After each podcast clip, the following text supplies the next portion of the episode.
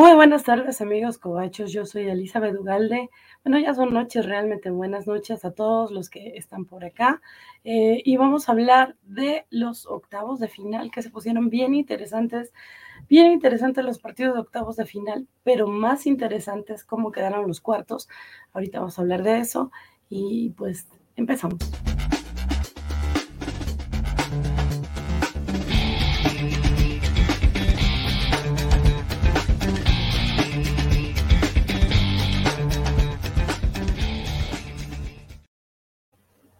Les doy de nueva cuenta la bienvenida. Muy buenas noches. Espero que ustedes estén mejor que yo de su garganta. Bueno, yo en realidad ya nada más es, es la garganta que exagera, pero yo me siento muchísimo mejor.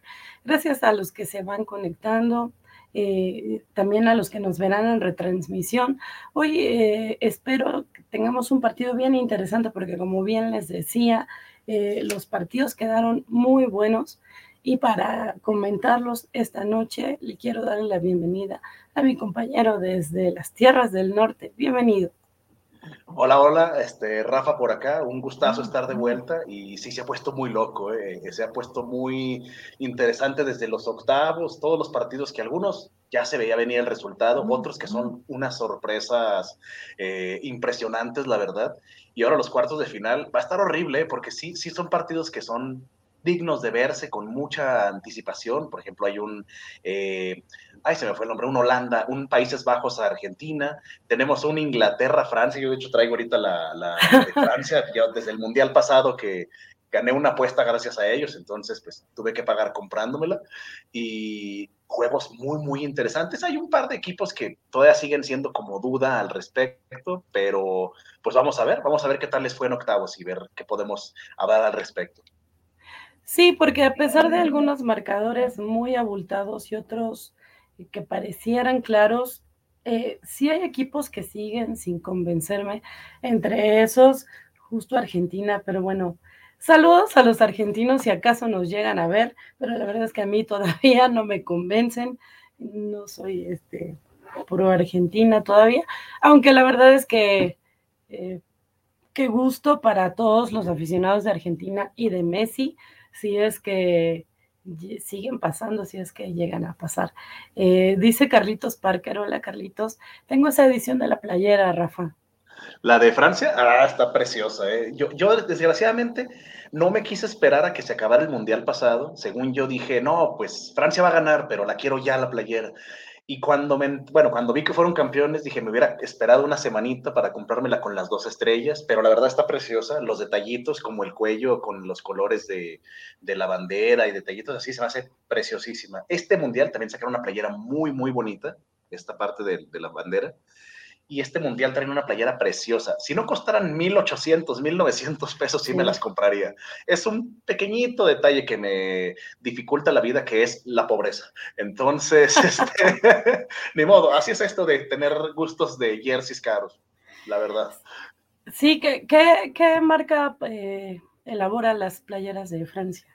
Eh, ahorita, bueno, no sé si ahorita todavía la trae Nike, pero la verdad es que la hizo preciosa, los colores son muy, muy bonitos, pero ya ni siquiera es por marcas, ¿eh? eh yo, por ejemplo, le voy al Atlas de Guadalajara, que la maneja, la maneja Charlie, y ahora el Atlas en seis días cumple un año que fue campeón, y la playera subió a 1700 y dije, oye, ni, ni el Madrid, ni, ni Brasil, el pentacampeón, están tan caras las playeras como las Charlie de Atlas. Entonces, pues sí, sí me dolió, pero como me decía mi papá, pasaron 70 años para que fueran campeones, cómpratela. Entonces, pues sí, tuve que romper un cochinito simbólico por ahí. Sí, fíjate que también eh, mucho tiempo eh, los Pumas los patrocinó Nike y qué bonitas playeras, pero qué carísimas. Tienes razón que todos los jerseys son eh, muy caros en general, pero yo siempre sentía que los de Nike eran más caros todavía. Yo, si somos el equipo de los pobres, como, como te, lo juro. Te lo juro que yo pensaba lo mismo. Dije, no, Nike y Adidas son los caros. Charlie, ¿por qué me va a cobrar tan caro? Si es una marca, pues, mexicana, se va a poner las pilas por nosotros. No, dijo, ¿sabes qué? Este es el campeón, 1700. Y, ay, Diosito, ¿cómo, me dolió? Eso sí, me la pongo para eventos especiales como bodas, ahora en posadas, este, entregas de títulos y todo eso. No la uso cualquier día. Eh, quizás el día de la final me la ponga, el día de la final del Mundial, como para celebrar el buen fútbol, como el que el Atlas juega. Pero es muy caro como para andar comprándome, por ejemplo, ahorita quería la de Argentina, se me hizo preciosa, la de Japón, por todo el boom que tuvo ahorita, me gustó también, pero es o me compro una playera o como. Entonces está la balanza medio pareja por ahí. Sí, y, como dices, eh, seguramente esta de Francia, eh, si, te la, si te esperabas poquito más, te la iban a subir, no sé, al menos un 30%. Mínimo, mínimo, mínimo, porque es de que es el campeón del mundo, es la playera más cotizada y no es cierto, nadie le iba a Francia en el Mundial pasado. Yo me acuerdo que me peleé con medio mundo porque era de que, no, Francia que va a ganar, ¿quién decían que iba a ganar? Creo que Argentina también decían que iban a ganar y al final, pues bueno, ¿qué, te digo? sí, la verdad es que eh, me gusta el tipo de aficionado que eres. Eh, finalmente eres aficionado del Atlas, sabes lo que es ser fiel a un equipo aunque no tenga títulos. Ni buenos jugadores, ni, ni, a veces buen fútbol. que qué bien eh, recompensado fueron eh, tú y tu afición. Pero sí, yo sí me dejo llevar mucho por, ay, no, esos me caen mal. o sea, entiendo muy bien que Francia está jugando bien, y es de los equipos a los que me refiero que vienen caminando todo el mundial o sea, realmente parece que juegan con la mano en la cintura y ya el que sigue, pero no me gusta nada, no me gusta su juego, no me caen bien ellos y es así de, oh, Francia, oh. No, y, y, espérate que les toque una prueba buena a Francia, porque es lo que va a pasar con Portugal. Portugal ahorita con Suiza, pues fue un baile, un, un abuso de partido. Y el que sigue es contra Portugal, que en papel o en teoría debería ser fácil. Ya vimos eso. No, pero que Inglaterra es Francia, ¿no? según yo es Francia, Inglaterra. Ajá. Ah, entonces, eh, ah, no, entonces me confundí. Entonces, según yo, sí es Portugal, Marruecos el que sigue. Sí, Portugal, Marruecos. Ajá. Entonces, ese partido en teoría también para Portugal debería ser, comillas, sencillo, pero ya vimos cómo España la sufrió. Digo, ahorita entramos en detalle de eso, pero ya a estas alturas, un error, una confianza extra que tengas y te cuesta la eliminatoria. Y creo que a Francia le podría pasar porque está jugando tan, lo hace ver tan fácil, tan dominante que cualquier equipo que le ponga algo de resistencia y se le plante bien, podría causarle problemas, aunque, pues quién sabe, luego también la suerte del campeón este, es, es cosa de todos los, torneos, ¿no? Lo dice el que ya fue subcampeón su equipo, digo, bicampeón su equipo. Sí, sí, ya, ya, puedo alzar el pecho y, ver con orgullo hacia las estrellas, ya, ya, ya estamos del otro lado. Sí, muy bien, muy bien. Pues mira, yo esperaré que, que que Francia no tenga la suerte de Rafa, porque no quiero que ganen, pero bueno, también si hay aficionados franceses por acá, que le vaya muy bien a su equipo. Eh, la verdad es que yo lo dije, creo que en el primer programa, Holanda es uno de los equipos que suelo apoyar por tradición eh, en los mundiales, aunque lo cierto es que no juegan tan chido desde hace tiempo. O sea, esta generación sí le falta como acoplarse y demás, pero eh, pues también ahí van, ahí van. Pareciera que van caminando, pero yo creo que ellos sí han tenido más un factor de suerte que incluso los franceses. Sí, creo que en el caso de Países Bajos, que yo les sigo diciendo Holanda. Yo también. Eh, se, me, olvida. Siento que un día alguien se va a ofender y va a decirme que es Países Bajos y me, me van a cancelar o algo así. Sí, sí, sí. Eh, pero sí, la costumbre. Eh, el caso de, Países Bajos, creo, como decía, que la han tenido fácil, dirían mis hermanos, saludos hermanos, la han tenido papita. Entonces, porque, pues primero con el, grupo del anfitrión, que sabíamos que nada más estaba bueno para organizar fiestas, pero no para jugar. Y, y después con Estados Unidos, que pues sí, parecía que le echaba ganas, pero pues es de CONCACAF, entonces sí, eh, ha, tenido mucha fortuna Países Bajos, entonces, pues a ver, a ver ahora eh, ¿qué, tal le va contra, contra Argentina, que no siento que haya tenido suerte precisamente, pero sí me parece que esta Argentina no está en su máximo potencial, no está en su máximo nivel. Eh, viendo el partido que tuvieron eh, en la semana, eh, yo sí sentía que Australia les andaba dando una sorpresa. de repente escuchas a Australia y no te parece que, que vayan a salir las cosas tan complicadas para un equipo que en el papel pues es súper favorito y pues ya les andaban alargando el partido, ya casi les empataban. Yo dije, sí, penales, por favor. y no. y, es que realmente entre Argentina y Australia, me imagino ahorita entramos mucho más a detalle, nada más como comentario, eh, que, aburrido primer tiempo, pero porque Australia se, se centró en decir, ¿sabes qué? De aquí no nos vamos a ir goleados, vamos a hacernos muy atrás y para Argentina fue una tremenda dificultad abrir esa, esa, esa portería, porque era, hubo una imagen que sacaron que eran casi 10 jugadores de Australia atrás. Entonces el problema de Argentina es que todavía hay una Messi dependencia, pero ya ni siquiera es provocada por Messi. Realmente los jugadores no saben cómo entrar o cómo jugar si no es por él, porque hay varias situaciones en las que Messi incluso se hacía para atrás como para decir, este, intenten, vamos a intentar otra cosa, y se la pasaban. Y era de que es que no puede pasar todo el balón por ahí. Entiendo que, es, que da pases muy buenos, muy certeros, muy eficaces, pero no puedes jugar 10 personas para una, o, esperando que esas 10 personas, que una te haga todo el, el, el, arreglo, porque incluso se vio al final, Lautaro Martínez, yo no sé exactamente de qué nacionalidad era ese día, porque las que Messi le puso, yo las meto, y yo soy defensa y soy malo. O sea, eran tiros seguros, eran situaciones muy claras, pero si un equipo se aplica en cubrir a Messi bien, bien, bien, Argentina está acabada, o Argentina no, no se le ve por dónde puedan eh, dar un giro. Tienen jugadores muy buenos, pero al menos no los están explotando. Como que los tienen ahí esperando que alguno de ellos se pueda asociar con Messi y hagan el milagro, pero ninguno tiene esa, ese atrevimiento, pues. Es como dirías, eh, un mesicentrismo. Sí. Pero, pero bueno, ya que estamos en esto y como dices, más adelante hablamos un poco con más detalle, vámonos con los chismes, los chismes del Mundial, que, que justo como eh, las emisiones pasadas teníamos todavía México por ahí, con la esperancita y todo, pues no nos daba tiempo de chismear, pero pues ahorita que, que México ya no está, pues como buenos mexicanos vamos a chismear sobre lo que hay alrededor. Y bueno, no es tanto chisme, pero sí son las noticias que están surgiendo alrededor de, pues sí, de México, de CONCACAF, de su, de su zona.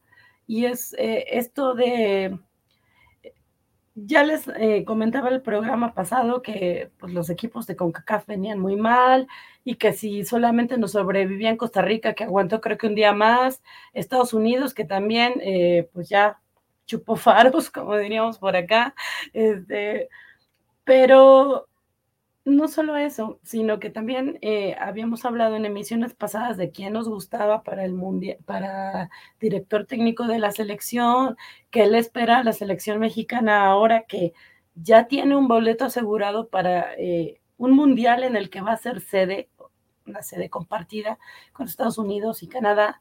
Y pues no pintan también las cosas, pero están empezando a pintar peor. Y falta un montón pero pues ya empezamos mal. ¿Por qué digo esto, Rafa? Pues porque pues, el, tema de Canadá y Estados Unidos que se están buscando con Conmebol participar en la Copa América es una gran idea. Realmente lo que pasa aquí es que pues, cada mundial tiene un par de años en los que se hacen las eliminatorias donde los equipos hacen un torneo por, por, cada confederación para ver quiénes van al mundial, ¿verdad? Entonces, en este caso, lo que ocurre es que México, Canadá y Estados Unidos, por alguna razón, ya les dieron boleto a los tres, o sea, porque organizan. Entonces, son tres boletos y hace que tres equipos ya no tengan estas competencias. Digo que tampoco no es como que le exijan demasiado a México en CONCACAF, porque jugar contra, bueno, no te creas, ¿eh? el México de ahorita sí le exige todo mundo. Realmente este México, cualquiera que se le plante, le puede exigir.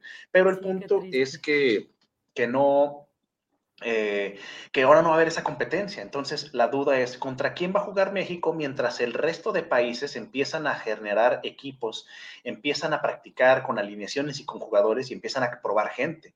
Porque si en este proceso, que hubo toda una eliminatoria mundialista, se llevaron jugadores que no estaban con ritmo, se llevaron jugadores que no estaban rindiendo lo suficiente, ahora imagínate uno en el que no haya un proceso prácticamente los vas a ver en sus clubes y cuando haya paros, no va a haber una forma de interactuar juntos. Se pueden reunir, claro, en el centro de alto rendimiento, pero ¿contra quién van a jugar? Este, Pumas B, eh, el Atlas A, B, C. Pues. O sea, no, no, eso es lo que voy. O sea, realmente tienes que jugar contra equipos de la liga, pero equipos de la liga también desmantelados porque tampoco no te van a decir, oye, ¿sabes qué? Vente a jugar, a cascarear contra mis chavos, nomás por gusto. O sea, ese es el problema, que luego no hay competencia. Y si Estados Unidos y Canadá se van a la Copa América, se van a foguear con equipos de alto nivel que aunque no hayan ido al Mundial, son equipos que te exigen. Por ejemplo, el caso de Chile, el caso de Colombia, el caso de, Argentina, Brasil, Uruguay. O sea, hay varios equipos que te pueden dar guerra. Y es un estilo de fútbol que siempre es bueno tener este tipo de, rivales. Pero México no. México parece ser que está feliz con la liga que va a hacer con Estados Unidos, que por cierto el Atlas va a jugar en un par de semanas contra el Columbus, creo, algo así. Entonces, son, son cosas que no te exigen. Y ahí es donde México sale perdiendo, porque va a tener que hacer un scouting mundial para ver qué selección quiere jugar con México un amistoso al que ni siquiera le van a echar ganas porque no les va a servir a los países de, de otros lados. Esa es la situación. Contra Chivas, Chivas contra selección, lo pago. Sí, Chivas contra la selección estaría bien porque es como un juego de, de mancos. Entonces, todos mancos está divertido. Ahora es cierto. Pero no, no es lo mismo. No es lo mismo pelear contra un equipo local que contra lo que te va a ofrecer una selección, porque ni siquiera el nivel de exigencia es suficiente. Es como cuando jugaron, creo, creo, no, no estoy seguro, que fue Chivas contra el ejército o algo así, o la selección, hace un par de años, que dices, ¿y por qué organizaron esto? Entonces, eh, son, son detallitos graciosos, o es como cuando el Atlas jugó contra unos invidentes y perdió verídico. ¿En serio? Eh, es, que, es que los invidentes tenían ventaja porque los del Atlas nunca se habían tapado los ojos en sus vidas. Entonces, ellos con el oído desarrollado, pues ganaron. Pero estuvo muy bueno, ¿eh? estuvo divertido. o sea, se, vendaron para jugar contra... Contra invidentes, entonces, pues, pues... Debió estar divertido, lo voy a buscar. Estuvo de botana, pero los memes y la carrilla fue muy pesada. Fueron los años oscuros del Atlas. Pues sí, fíjate que eh, ya lo mencionaba la semana, eh, no sé si la pasada o la antepasada, que justo esto que dices, la competencia a la selección mexicana no se le exige. Y ahora que ya anunciaban, creo que el domingo ya regresó una parte de la selección y con ellos Martino, que ya no es el técnico de la selección, pero pues regresó eh, con el contingente mexicano. ya los, los dueños de los clubes empezaron a quejarse, empezaron a decir que que hay muy malos resultados, bla, bla, bla. Pero poca gente habla de eh, los males de fondo porque no les conviene. Uno de estos y muy evidente es este nivel de competencia mediocre que mencionas y que mientras estemos eh, aquí en, pues, en la zona o incluso con equipos locales, eh, no vamos a, a, salir adelante, pero más, más de fondo es esto de los propios clubes, ¿no? De repente eh, sí se hizo esta regla para que hubiera menores de, 20 años alineados en cada equipo y demás. Sin embargo, eh, los dueños de los equipos, eh, los promotores siempre encuentran el recoveco para, sí, tener a esta gente, pero pues alinearlos poco, meterlos unos segundos y después meter a los demás. Y lo que estamos viendo es que Sí, podemos decir que a Estados Unidos le dieron un baile eh, los holandeses o los Países Bajos. Podemos decir que lo mismo Costa Rica y Canadá. Sin embargo, han tenido como mejores críticas porque se ve un proceso en su selección. Se ve que, que al menos los canadienses, sí es una selección joven, que, que, está aprendiendo las cosas, lo está haciendo bien, como tú has mencionado muchas veces, estos chicos ya se foguearon, ya saben lo que es la presión mundialista. Y si ahora van a Copa América, pues por supuesto que les va a ayudar mucho más. Y México, México no tiene ningún proceso, eh, se llevó a mucha gente eh, que ya va de salida, gente mayor, y, y pues siguen, no sé, jugándole a qué, porque eso de no negociar la Copa América y, como dices, hacer su, su torneito rascuache ahí en Estados Unidos. Pues la, verdad es que no sé, no sé qué es lo que pretenden. Creo que es algo así como, eh, pues échenle monedas, no me interesa cómo, eh, sigan echando monedas. Y eso me hace, me parece muy triste en un país en que la gran mayoría de la población eh, es aficionada al soccer. Eh, yo creo que en todas las familias, o la gran mayoría de las familias, hay al menos un integrante que lo practica. Entonces sí se me hace muy triste, no necesariamente en ligas, a lo mejor en la calle con los, los chavitos es lo primero que salen a jugar con sus amigos y es así como de neta, neta, no podemos tener una selección decente, sí se me hace muy triste. Y, ahorita que mencionas el tema de Estados Unidos y Canadá, creo que es importante el hecho de las edades de los jugadores, porque yo veía en Twitter que decían, pero pues quedaron donde mismo, Canadá quedó también en grupos y Estados Unidos nomás calificó para ser goleado. Sí, los dos perdieron, los tres equipos están en su casa ya.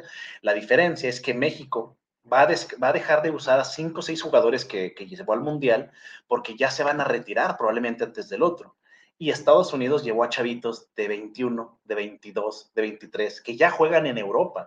Ahorita estaba viendo la noticia antes de conectarme de Marcelo Flores, el chico que estaba en el Arsenal, que ahorita está en el Real Oviedo de banca, porque no se acopla al equipo. Y está sonando la noticia de que a lo mejor viene al León.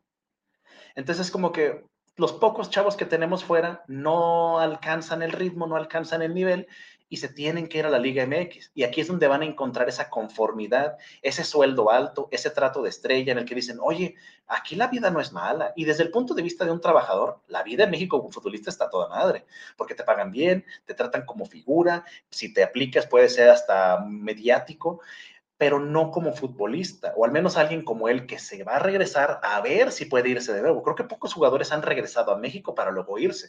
Recuerdo el caso de Rafa Márquez a sus 32, creo que 33 años, que jugó, bueno, en el Barcelona, luego al New York, luego al León, luego al Atlas y luego al Elas Verona.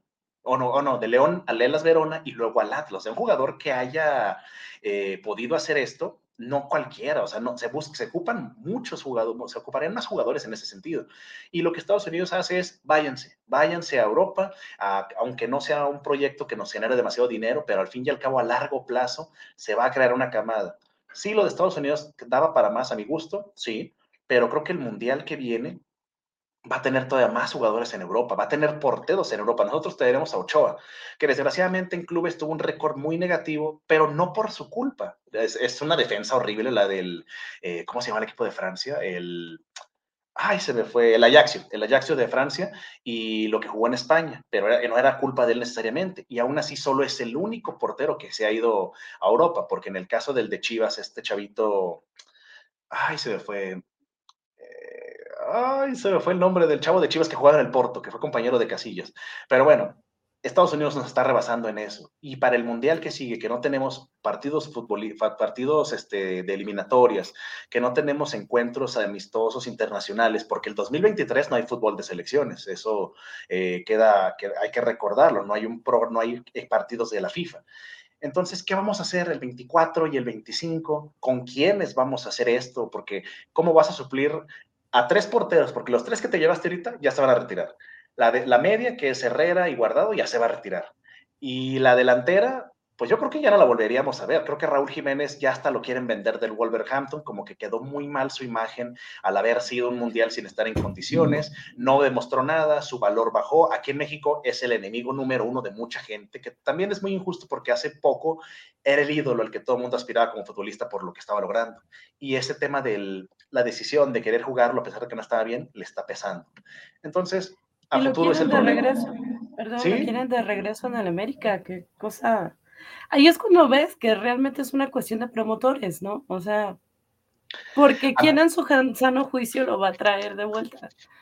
No, y deja tú, o sea, lo traen como, lo traen al, al, equipo más ganador de la liga. O sea, no es como que regrese eh, con sus maletas a buscar equipo. O sea, él llega al equipo más grande del país, digo, a mí no me cae bien, pero pues es el equipo con más títulos, él llega al América, no, no va a llegar a pelear un lugar en, en, el Atlas, en Cholos, en San Luis, o sea, va de delantero al América y de seguro con un salario exorbitante y con la condición de él tiene que ser titular. Entonces, tampoco no es como que se agüiten demasiado. Dices, bueno, ya acabó mi aventura en Inglaterra, igual nunca aprendí inglés, me regreso a México, la vivo a gusto, todo bien. Y eso es por eso, porque a veces creo que no, eh, creo que no, no, hay tanta presión para el jugador. A menos que fuera un jugador muy ambicioso, muy este, con esa ilusión de, sabes que me bajo el sueldo, pero quiero ir a Europa, como el tema de Orbelín, Orbelín Pineda que terminó en Grecia porque dijo, no, es que yo no me quiero ir de acá, yo quiero de algún modo crecer. Y en Grecia, en el Panathinaikos, no, no es el Panathinaikos, no me acuerdo en dónde, pero pues poco a poco va picando piedra y ojalá se le haga, que lo terminen reclutando en un equipo de España de media, baja tabla, pero que pueda demostrar su nivel. Sí, pues eh, eh, es eso que dices, ¿no? La verdad es que el futbolista mexicano es mediocre en el sentido del, pues ¿para qué me voy a ir a malpasar y a estar viendo mi suerte en otro país en donde no, no me van a meter, pues mejor me quedo aquí en México, donde soy estrella, donde me pagan super sueldo y pues veo a mi familia, lo que sea. La verdad es que creo que sí es mucha cuestión de querer superarse, de querer, eh, pues no sé, ampliar tus miras. Esto de irse porque es complicado, es complicado para el fútbol mexicano, para el futbolista mexicano, que yo realmente creo que tenemos gente muy buena lo que pasa es que pues no creemos en nosotros mismos y de repente, pues sí, ya sabemos que el fútbol es cuestión de negocios, pero bueno. Eh. Sí, o sea, y, realmente te pones desde el otro punto de vista en el que dices, oye, si a mí me pagaran X millones de pesos al mes por patear una pelota, te lo juro que yo también me quedara en México. Te lo, te lo juro que para mí también es difícil decir, oye, vete a Europa por menos. Ay, no, o, o lo de Carlos Vela que dices, él tenía toda potencial para seguir en Europa, sí, pero él dijo, ¿sabes qué? A mí ni siquiera me gusta tanto el fútbol, soy bueno, cobro bien, vivo en Los Ángeles, tengo una buena vida, también es válido desde ese punto de vista. El problema es que el único que lo sufre es el fútbol mexicano como un sistema. porque el futbolista está bien. Ajá, exacto, exacto. Pero, pero a mí, con toda la envidia del mundo, digo, ojalá yo pudiera jugar en Los Ángeles recibiendo su salario y siendo tratado como la estrella que es Vela. Y ahora que son campeones, pues es el rey Vela. Sí, porque justo eso, también tiene razón. Eh, muchas veces sus opciones ya no son irse a Europa, sino que en Estados Unidos les pagan mucho más. Es una liga mucho menos competitiva, la tienen más fácil, pueden ser estrellitas y, ganan eh, lo mismo, ¿no? Y desafortunadamente, eh, pues no se trata también solo de criticar a los futbolistas, porque desafortunadamente su vida eh, profesional es muy corta. Tienen que buscar la, la mayor posibilidad para hacerse de buenas oportunidades, de hacer su vaquita, como dicen, y, ya, porque, porque sí, ahorita ya estamos hablando de, ay, los viejos, los viejos, y pues, no sé, en una de esas están más jóvenes que yo, pero pues sí, ya un futbolista, y pues no, de 40 no, no pasa. Pues ya, solo, solo rarísimas excepciones, ¿no? Y, rarísimas porque son grandes jugadores que han tratado su cuerpo como un templo. Por ejemplo, Buffon, que sigue jugando en la Serie B, creo, en el, en, ay, se me, el Parma. Eh, Ibrahimovic, que aunque ha estado con lesiones, sigue jugando en el, en el Milan, que es de los grandes de Italia. O sea, son gente que está tratando de alegrar su carrera lo más que puede, pero por amor al fútbol. Porque dinero no creo que les falte. Es más bien, me gusta el fútbol, amo lo que hago y amo hacerlo bien. Entonces, es diferentes mentalidades, pero al fin y al cabo, en el 2026 a México, si siguen las cosas así, sin lo de la Copa América, pues puede ponerse interesante. ¿eh? Sí, entonces, pues nada más es, es como el breve recordatorio, chicos, chicas, chiques del chat, para que sepan que en el 2026, cuando estemos en el Mundial, sí nos vamos a emocionar todos y sí, viva México y ahí sí, vénganse al borlote, pero pies de plomo, porque sí, no, las cosas no pintan tan bien. Eh, no he saludado al chat, perdón chicos, pero pues es que acá la plática se puso buena. Eh, Carlitos Parker, hola, qué bueno que andas por acá. Eh, también Alex García, Alejandro Guerra también que anda por acá, que dice, hola, hola, mis cobachos pamboleros, vamos a hablar de las Masis, pareja ronda de octavos de final. Sí que es un mundial muy malo en cuanto a nivel general. Y luego me pregunto si cambié de escenografía para la gente de podcast. Lo que pasa es que la tela que tengo atrás, este, eh, hoy es rosa, pero en sí es lo, es lo mismo. Y, bueno, con, la pésima cámara que tengo, pues igual y se ve igual, así que no se preocupen. Eh, también saludemos a Luchamex que dice, eh, hola a todos, y sí, en Tepito lo más seguro a 300 cobachos. Debe, ser lo de las playeras. ¿eh? Sí, supongo también. Sí, sí. Tal vez ahí las Charlie sí estén, pero es que ni en Tepito están así. Ya las he visto y no. ¿Qué te digo? O sea, uno quisiera, digo, yo que más quisiera que tener mis playeritas originales, bonitas, o sea, tenerlo todo bien, bien, pero te digo, me gusta pagar mi renta para vivir en un techo, ¿verdad? Entonces, se complica un poco, eh, eh, eh, es el detalle. Digo, dependiendo cómo quede el mundial, igual y sí quisiera comprar mi playera de Argentina. Yo sí, se me hace, no necesariamente el equipo, pero la playera se me hace hermosa, se hace muy bonita la mezcla de los colores, pero vamos a ver cómo, cómo llega el aguinaldo, si es que llega, y a ver qué pasa. Que llegue, que llegue. Eh. Eh, nos dice Carlitos Parker, ojo para Argentina porque Holanda trae centrales como Virgil y Delight, seguro se me olvidan más. Eh, sí, no, no, o sea, eh, eh, Países Bajos no es el flan que ha sido Polonia, que ha sido México, bueno, Arabia no, porque a veces se les complicó, pero no, o sea, Australia no trae centrales de un renombre, y Virgil van Dijk y Delict, o sea, son, son centrales y son jugadores de clase mundial, entonces, si Argentina piensa que con lo que le ganó Australia será tan fácil ganarle a Países Bajos, ahí puede haber una situación bastante difícil para los sudamericanos. Y, Carlitos te cancela, dice Rafa cancelado por decir que Atlas merecía ganarle a unos invidentes. Pero no dije que merecía, dije que, fue, dije que fue gracioso que perdieran, porque realmente es que no sé si el partido está en YouTube, lo voy a buscar y lo voy a subir a Twitter, pero sí está la nota de que, y, la nota era con muy mala intención, porque decía, el Atlas pierde contra ciegos, y es como que no, no, o sea, o sea, sí fue así, pero no fue así. O sea, sí, pero no. O sea, sí, pero no. Pero estuvo graciosísimo. Luego lo busco y se lo subo ahí al Twitter de. Ojalá lo encuentres y te retuiteamos, sí, con la covacharla. Eh, saludamos a Félix Farfans, que nos dice: Saludos, Van y Rafa. Cada palabra que dice Rafa Vesta repleta de razón y verdad, excepto cuando dice Atlas, Chivas y Messi. Oigan, y Hueco y Jorge, pues le mandamos muchos saludos a Hueco y a Jorge, que, que pues por cuestiones de trabajo, ya saben, diciembre se vuelve complicado, así que pues no, pudieron estar acá, pero esperemos que al menos uno de los dos ande por acá el sábado, porque el sábado es nuestro siguiente programa. Eh, nos dice Félix, ahora agregamos también la palabra América. o sea, que, todo lo que dices está bien, salvo que cuando, cuando dices esas otras palabras y América. Y también saludamos a Arthur que dice, la Jun fue uno de los pocos que quién sabe cómo le hizo para irse a Europa y de opaco fue mejorando. De a poco fue mejorando. Sí, porque la Jun, si, si hacemos este, memoria, antes de estar en el América, él, si mal no recuerdo, estuvo, ay, ¿cómo, cómo se llamó el equipo? El, eh, déjame lo busco rápido, el Atalanta, el Atalanta es donde estuvo, porque fue de Veracruz, Atalanta, luego al América, luego al Watford de Inglaterra, luego al Porto, luego llegó al Sevilla como que par de mesecitos, luego estuvo en el Villarreal y ahora en Monterrey. O sea, él es de los casos de que de Europa a México y México al revés. Entonces, pero son pocos, ¿eh? son, son muy poquitos porque realmente, pues no todos tienen el nivel como para decir, regreso a México, le echo ganas y me vuelvo a ir. O sea, vuelvo a ser, vuelvo a ser cotizado para que me busquen. Digo él porque creo que tiene, eh, tenía el pasaporte comunitario europeo, entonces eso ayuda bastante, que no te cuenten como un jugador extranjero, pero no tengo el dato así exactamente, ¿eh? para que digo mentiras.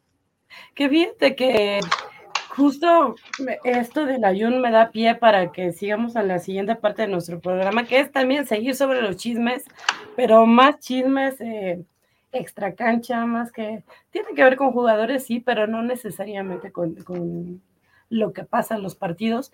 Y uno tiene que ver justamente con la ayun. Todo es culpa del ayun, que hoy, hoy salió eh, en redes sociales que... Eh, puso una foto de esto es solo para, ahorita les busco la, fotografía, que dice esto es solo para quienes me confunden con Adam Levine y pierden su vuelo. Y yo otra vez dije, bueno, este hombre puede parecer muchas cosas, pero jamás Adam, Adam Levine, que es el, eh, el que canta. El de Maroon 5, ¿no? Ah, justo, Creo que jamás los habría confundido en la vida, ¿eh? O sea... Yo tampoco, pero bueno. ¿Y por, qué se le pone esa loquera? sí hubo una pobre incauta que se lo encontró en el aeropuerto y pensó que era Adam Levine. Entonces fue y le pidió eh, autógrafo y bien emocionada, luego se dio cuenta de que no era realmente Adam Levine, pero por andarle pidiendo el autógrafo se fue al último lugar de la fila de, para transbordar, eh, bueno, para abordar más bien en, al avión y la dejó. la dejó al vuelo. Y ya después andaba tuiteando toda triste porque, pues sí, se, quedó sin vuelo por andar eh, viendo al falso Adam Levine. Así que, ya saben, asegúrense si van a pedir eh, autógrafos, primero que sí sean y después que no que no se les haga tan tarde. Aquí estamos viendo para los amigos podcast, eh, pues a esta chica y sus amigas con el ayun y después eh, la foto de la misma chica poniendo, por eso fuimos las últimas de la fila para abordar y perdí mi vuelo por un falso Adam Levine. Así que, es, la nota chusca por donde lo veas es horrible, porque no solo, digo, no es necesario, no es, no es que todo el mundo tenga que saberlo, pero no solo no conoce a, Miguel Ayun, que es normal, no, no, no es alguien tan mediático quizás como el Chicharito, y para quien no sepa de fútbol, sí ha de ser difícil, pero prácticamente en el mismo tweet dijo, yo pierdo aviones con relativa facilidad, yo confundo futbolistas y no conozco al líder vocalista de Maroon 5, o sea, esas tres cosas dijo, soy fan de la banda, pero no conozco al vocalista, no conozco al Ayun y me gusta perder vuelos, o sea, esa chavita se un quemonzote en Twitter, pobrecito, ojalá no la haya pasado tan mal, pero al menos ya sabe quién es la Yun. Todo es culpa de la Yun. Todo es culpa de la Yun. Que por cierto, a mí de Maroon 5 nada más me gusta el primer disco. E, ese sí se me hacía bueno, hace como 17 años que habrá salido 2005, 2004. Ese estaba bueno. Los demás, eh, está bien, pero no como para perder un vuelo, ¿eh? No, no, no, no me emocionaría tanto para perder un vuelo. Yo ahorita iba a hacer el intento por cantar, pero no, me acabo de dar cuenta que si mi risa sale toda de, oye, hijo, te parece que no, no. Sí, entonces, bueno, e, ese fue el, dato gracioso de, de, la jornada, porque la verdad es que no ha habido cosas tan agradables en el Mundial. Acá nos dice Banjiro Masati, desde que perdió México dejé de ver el Mundial. Solo quiero decir, maldita selección inútil. Pues maldita federación, federación, sí, maldita federación, que les vale gorro la afición. Pero eh, sí, eso es eh, la nota chusca, pero decía que había, hubo otro incidente un poco más eh, delicado que también tiene que ver con un fútbol, bueno, este sí es un futbolista reconocido de renombre, que sí estuvo en muchos muy buenos equipos. ¿De quién estoy hablando, Rafa?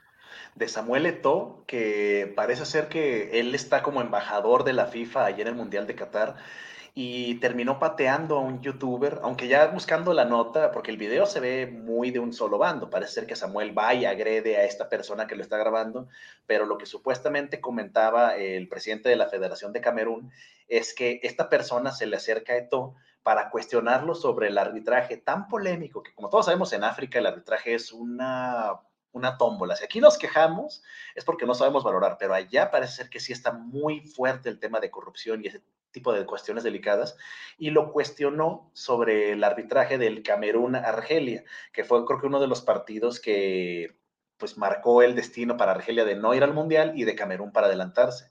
Entonces todo, pues yo me imagino que vio la cámara, el cuestionamiento, algo de chispa de todavía de jugador le salió y pues que le pone un rodillazo tremendo en la cara. Este, de hecho, eso fue hace poquito. El, eh, Samuel Leto ya salió en sus redes a disculparse, a pedir una disculpa pública y el mismo joven agredido ya también salió en redes sociales a decir, te voy a demandar. Sí, o sea, yo lo haría. O sea, ni modo que no suelte una lanita. Digo, es malo andar provocando a la gente por eso, pero pues este chavo ya lo va a hacer. Ya dijo, yo voy a demandarte.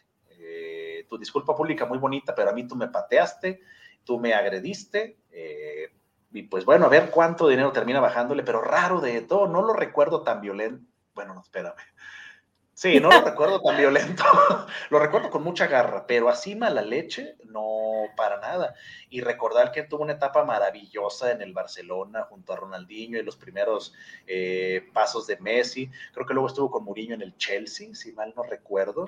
También Rafa este, Márquez estuvo con él, ¿no? También Rafa Márquez, antes de que Rafa Márquez se fuera en 2010-2011, todavía estuvo Samuel Eto'o ahí en el Barcelona, si mal no recuerdo anteriormente. Entonces es un jugador uno de los mejores jugadores africanos de toda la historia, realmente un goleador buenísimo, multicampeón, eh, pues bueno, eh, pasa, pasa, a veces este, el coraje, el enojo, o no sé, no piensas las cosas en claridad y terminas quemándote de esta manera y agrediendo a un youtuber argelino, pero bueno, este, ¿qué te digo? Sí, la verdad es que era lo que comentábamos eh, fuera del aire que yo te decía que me parecía que todo era, pues, más bien un tipo tranquilo. en mis charlas que he tenido con él, lo pude ¿De lo que platicamos? sí, no, pero pues sí, lo que se veía en las entrevistas, eh, pues en realidad, lo que se veía de su relación con sus compañeros de, de equipo y demás, sí parecía un buen tipo. Digo, no por esto es un mal tipo, eh, sí me parece muy oportunista lo del youtuber, sobre todo porque muchas veces eh, van a provocar, es lo que se entiende de, lo que pasó. Ahora sí que no estuvimos ahí para saber, pero pues por lo que dicen es, eh, parece que sí le fue a decir cosas pues para provocarlo, para intentar calentarlo y pues de todo sí, creo que sí le dolió mucho lo que le dijo, que me parece una reacción exacerbada. Eh, como decía, se me hace oportunista ahora eh, querer demandarlo, pero sí, como dices, o sea, si tienes la oportunidad, pues a quién le cae mal unos pesitos, ¿no? Pero... Sí, o sea, aquí, aquí fue, fue, mal de ambas partes. Uno por provocar, porque no puedes ir por la vida haciendo eso, o no deberías andar por la vida haciendo eso. Y el otro porque sabes, te sabes embajador de un mundial, te sabes que vas con la Federación Camerunesa, que eres una figura, y aparte eres un futbolista profesional. Todos los partidos que tenías de visitante, la gente te la rayaba, te decía las cosas más feas del mundo, como para que un comentario así no pueda resbalársete o no puedas decir, ¿sabes qué? Este, huevos y le sigues. O sea, un insulto, que queden palabras. Pero la necesidad de agredir físicamente es donde todo dices, es que ya no se te puede ayudar. Eh, yo recuerdo mucho el tema de Sidán y el cabezazo de Materazzi, a, Materazzi, perdón, que ahí es diferente porque estás en la calentura de un juego, estás en una final, o sea, el ambiente es distinto. Pero aquí estás caminando afuera de un estadio, no hay absolutamente nada en juego, tú vas a gusto por la vida, te dicen ese comentario y de repente das un rodillazo. Entonces, eh, no sé, como que es una reacción muy infantil para alguien que pasó más de 10 años como futbolista profesional en el nivel más alto que de seguro los defensas de equipos rivales lo provocan peores con cánticos racistas, con cosas de la familia, eh, con cualquier otra cosa. Entonces, no sé, creo yo que sí fue una reacción un poquito, eh, bueno, bastante errónea, pero ojalá ni la demanda sea tan fuerte y el otro tipo, ojalá no necesite un escarmiento mayor para dejar de hacer este tipo de cosas. Creo que estás en silencio. Sí, gracias, perdón. creo que justo la época en la que eh, todo jugaba, estaba toda esta polémica de que en los estadios europeos eh, la afición o parte de pseudo aficionados hacían ruidos como de changos, ¿no? De gorilas. Hasta la fecha, ¿eh? Ah, todavía sigue. Todavía, desgraciadamente, se puede ver en, mucho en Italia. Eh, que hacen cánticos pues muy fuertes para, para jugadores brasileños, por ejemplo, para jugadores de raza negra. O sea, realmente son situaciones que dices, oye, en esta época, esta, a estas alturas de la vida, eh, todavía llegar a ese, a, ese, a ese punto se me hace una ridiculez. Yo entiendo que es parte de, y, no eso, ¿eh? yo entiendo que hay parte de la, del tema de la afición en la que provocas al rival pero no, no veo por qué tener que llegar a gritos homofóbicos como por ejemplo el, de, el, que, el, de, el, el que es en México, que sí, a veces este, suena tremendamente en el Azteca que dices, ay, qué vergüenza hacer esto, pero también el tema del racismo es muy notorio y más, te digo, imagínate el día que haya un jugador que se declare abiertamente homosexual y juegue en Europa, a ese pobre, ojalá, ojalá no le vaya tan mal, pero yo creo que por eso no ha salido nadie todavía, porque es muy fuerte el tema y emocionalmente tienes que ser muy, muy fuerte como para poder aguantar las tremendas palabras que te han de decir los hinchas este, británicos, los hinchas eh, de países mucho más ultraconservadores. Entonces, pues pobre, desgraciadamente todavía estamos muy en pañales en cuanto a ese tipo de actitudes como aficionado, porque el pagar un boleto no te da el derecho a andar insultando a diestra y siniestra, ni que fuera la lucha libre donde sí puedes andar insultando a diestra y siniestra, que por cierto, está muy divertido ir a la lucha libre, vayan, al menos una vez en la vida, vayan a, sí, no, apoyo eso. México. Pero pues bueno, e-, ese es el detalle. Hay muchos casos de, racismo, de fascismo, de discriminación que, que, día a día siguen dándose y es terrible. Estamos en 2022. Ahorita que, bueno, va a sonar irónico, pero ahorita que la FIFA hace algunas cosas por evitarlo y luego le regala mundiales a países donde son totalmente homofóbicos, pues, ¿cómo le puedes hacer, no? por ejemplo, aquí lo que dice Félix de Mario Balotelli. Mario Balotelli, yo recuerdo que un partido hasta salió llorando que dices, oye, es un tipo rudo, es un, digo, al fin y al cabo por fuera tú lo ves y es una persona fuerte, físicamente fuerte, un tipo de un temple tremendo, pero también, el, también uno se cansa, también uno se desgasta emocionalmente, que oye, sabes que yo vengo a jugar fútbol, ¿por qué tienes que meterte con mi, con mi color, con mis creencias, etcétera? O sea, cualquier cosa que él tuviese, pero pues bueno, la gente no va a entender nunca. Fíjate que ahorita que hablas de eso y siguiendo con los temas eh, delicados, la semana, el programa pasado hablábamos de estas cosas bonitas que se dieron en el partido de Irán, Estados Unidos, eh, donde de repente como que hay tensión por cuestiones políticas y piensas que esa tensión va a trasladarse en el juego y sin embargo hubo eh, acciones eh, entrañables, solidarias, bonitas, que uno aplaude, ¿no? Y, señalábamos el programa pasado eso, que qué bueno que de eso se trata este tipo de justas deportivas, eh, para que la gente conviva y demás, pero ahora volvió a ocurrir algo parecido eh, en cuestión de enfrentamiento. se enfrentaron a España y Marruecos, que pues ellos tienen también una querella histórica eh, con, los moros, eh, los españoles eh, no, no, pueden, pues no sé si superar, o, pero pues sí tienen ahí un problema muy fuerte con eso. Y sí lo trasladaron a, no al campo, pero sí a, pues al entorno, a todo lo que rodeó ese, ese partido, sobre todo porque hay grupos conservadores muy radicales en España, bueno, yo creo en todos los países, pero en particular me estoy refiriendo a este de Vox, que es, eh, no, no tengo muy claro si es un partido político o es solamente una sociedad civil, pero ellos eh, van mucho por el nacionalismo y pues no diría que propiamente fascistas, pero sí apoyan mucho a los españoles y allá el día de, de la hispanidad, que es el 12 de octubre, que acá es el Día de la Raza, eh, lo festejan así como una máxima gloria y demás. Entonces, sí estuvieron como pugnando mucho eh, para... Eh, de hecho, había también por ahí un tuit que decía algo así como de, es más que un juego, es más que el orgullo lo que nos estamos jugando aquí. Es así de, en serio, o sea, neta, como dices, qué triste que en el 2022 sigan ocurriendo este tipo de cosas. Y perdón, de repente yo, como digo, sí me dejo llevar por mucho, muchas cosas extra cancha a la hora de apoyar a, un equipo.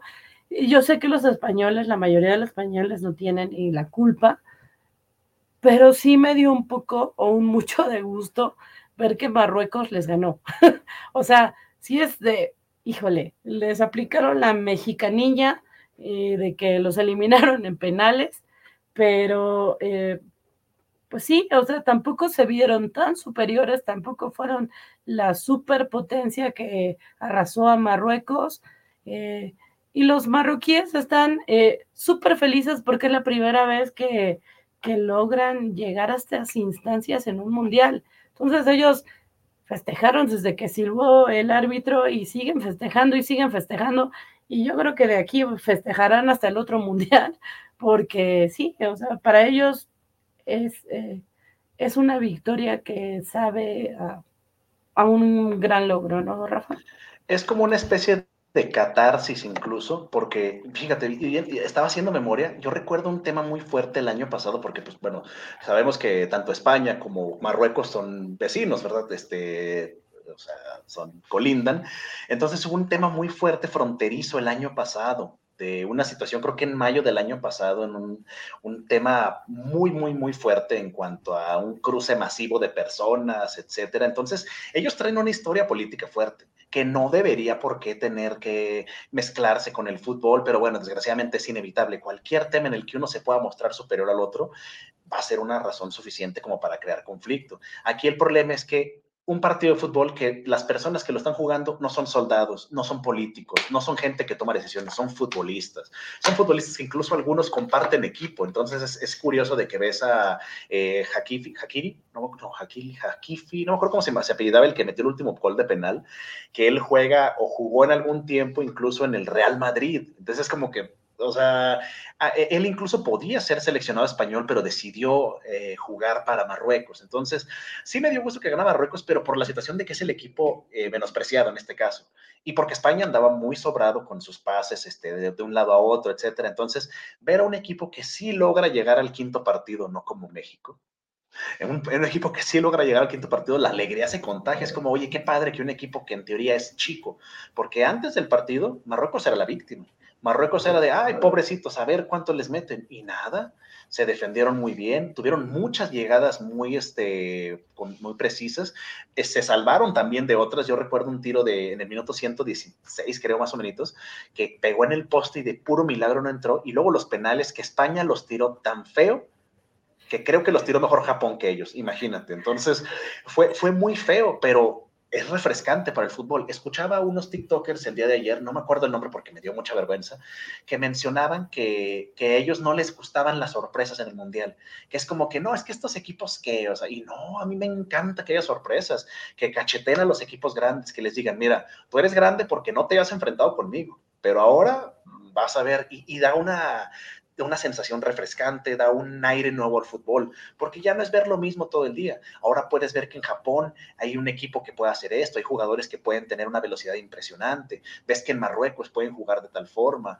o sea, a mí me encantan ese tipo de sorpresas. Obviamente mientras jueguen bien, si ganan en un tiro libre de, o un gol de puro rebote en el último minuto, pues iba a dar coraje. Pero ver a equipos como España batallándole a Marruecos y no, no que no le puedan ganar, o ver a no sé, Estados Unidos, que los primeros minutos andaba cacheteando a Países Bajos. El primer tiempo los traían cortitos. Ya desgraciadamente al final la brecha se amplió demasiado, pero Estados Unidos no estaba tan mal. Eh, eh, el detalle es ese, de que sí son agradables sorpresas, pero aquí en este tema por particular de España y Marruecos es una pena que el fútbol se manche de esta manera.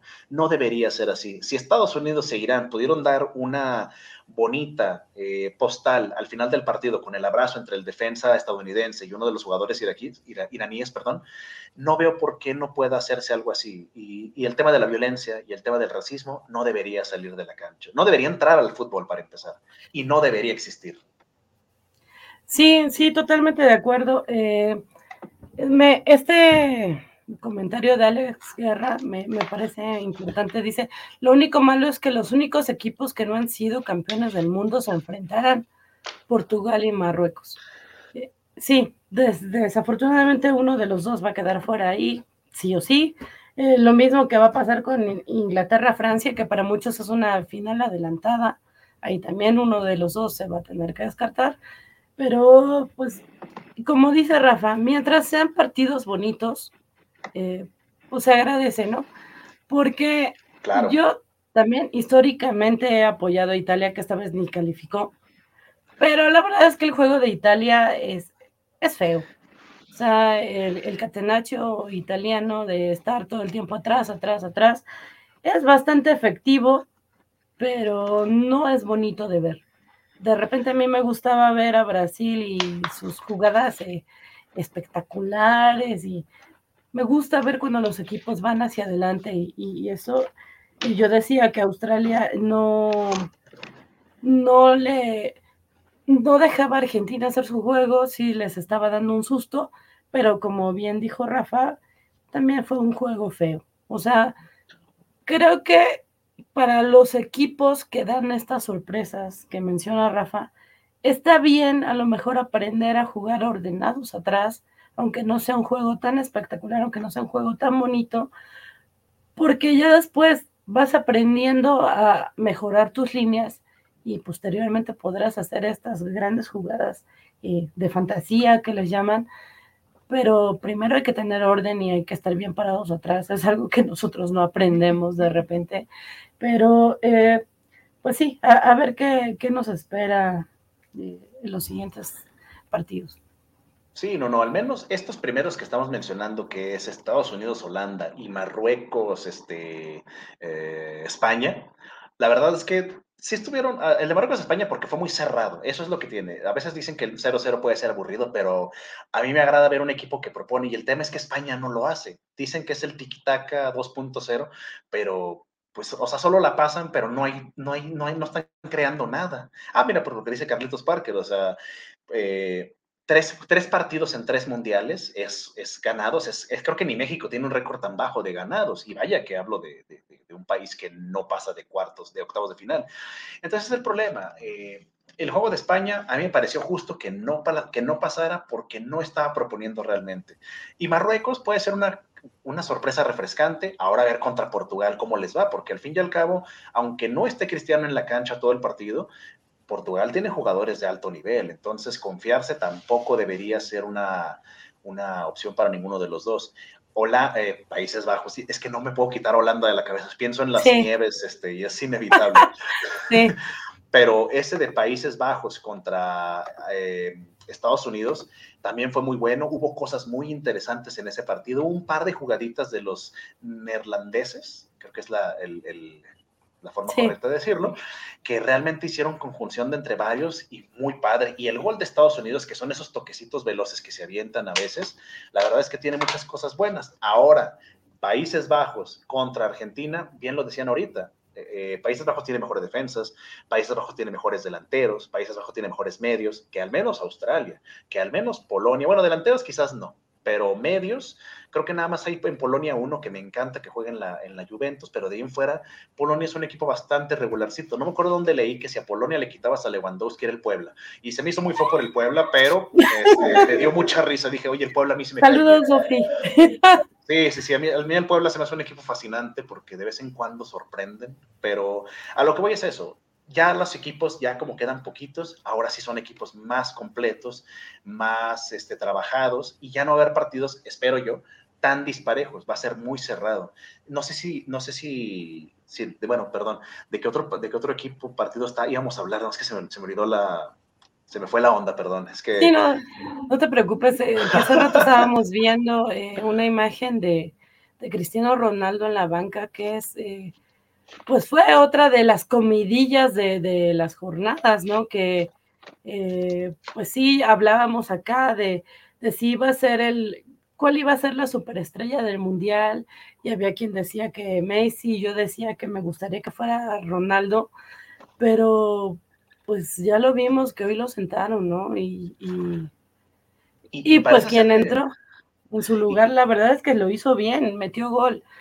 Entonces, eh, pues sí, me, parece que en el caso de Cristiano está ahí más bien como para disfrutar el, evento, para tratar de pues aportar en lo que pueda que Portugal sea campeón y si sí, pues alzar la copa con su selección pero sí creo que Cristiano ya va un poco más de salida. Pero ibas a decir algo, Rafa. No, no, no, fíjate que estuvo muy, muy polémico todo eso, porque mencionaban que era, bueno, decían que era un castigo por lo que pasó en el partido pasado, de que Cristiano salió haciendo un berrinche por el cambio, que es algo muy típico de él, y no creo que lo haga en mala intención, más bien es ese tipo de jugadores que dice, yo voy a jugar los 90 y voy a darlo todo de mí. Entonces lo sacas y es como si dijera, me estás quitando las alas, me estás quitando la oportunidad de hacerte ganar.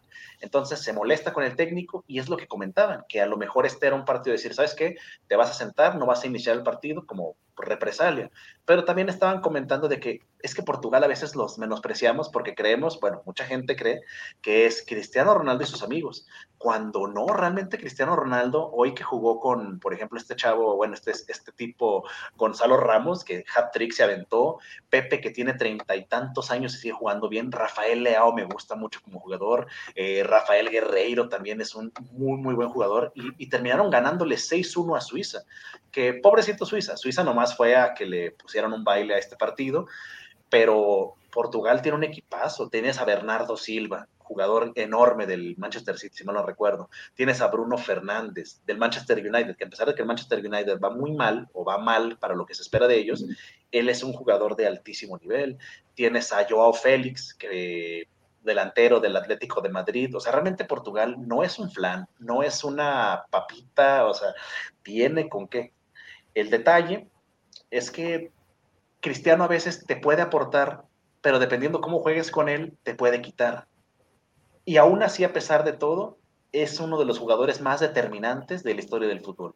Puede que no meta un gol en toda esta fase final, pero como es él, de seguro en el minuto 90 de la final, puede hacer un cabezazo saltando metro y medio, dos metros, y te lo gana. Entonces, esa clase de jugador que le das un par de minutos y él te va a dar el 100% de su, de su capacidad. Ojalá en el partido que viene contra Marruecos lo podamos ver desde el inicio, porque sería muy interesante verlo fundirse en la cancha y ahora sí lo saca. ¿Sabes que lo diste todo? Vente ahora sí.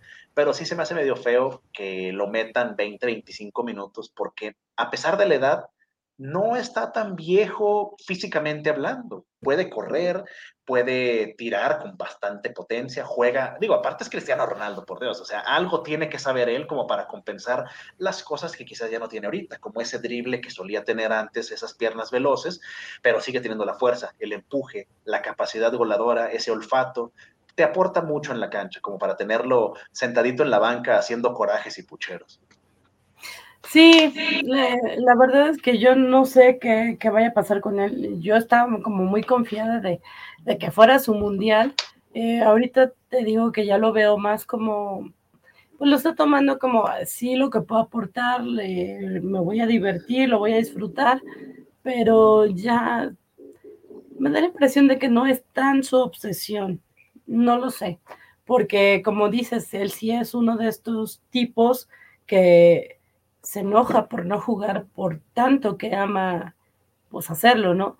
Entonces, yo solo espero que esté bien, que no tenga ningún tipo de problemas eh, en el vestidor ni nada y que nos dé un gran partido eh, en, en, cuartos de final.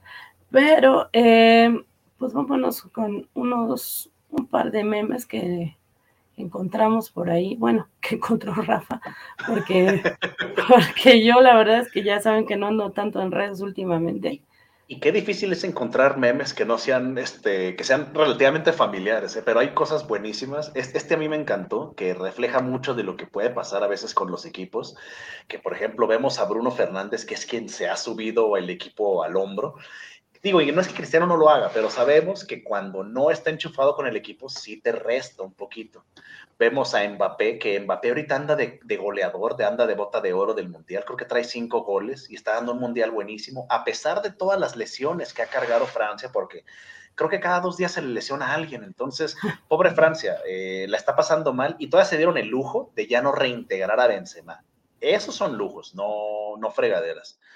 Y en el caso de Argentina, vemos a Messi que está tratando de jalar a Argentina y Lautaro Martínez empujando al otro lado, porque eso desgraciadamente fue lo que pasó en el partido contra Australia, que de hecho mucha gente en Internet empezó a hacer burla por el tema de Gonzalo Higuaín, que es quien culpan de que Messi no tenga un mundial, por varias jugadas que tuvo en la final contra Alemania y en un partido contra...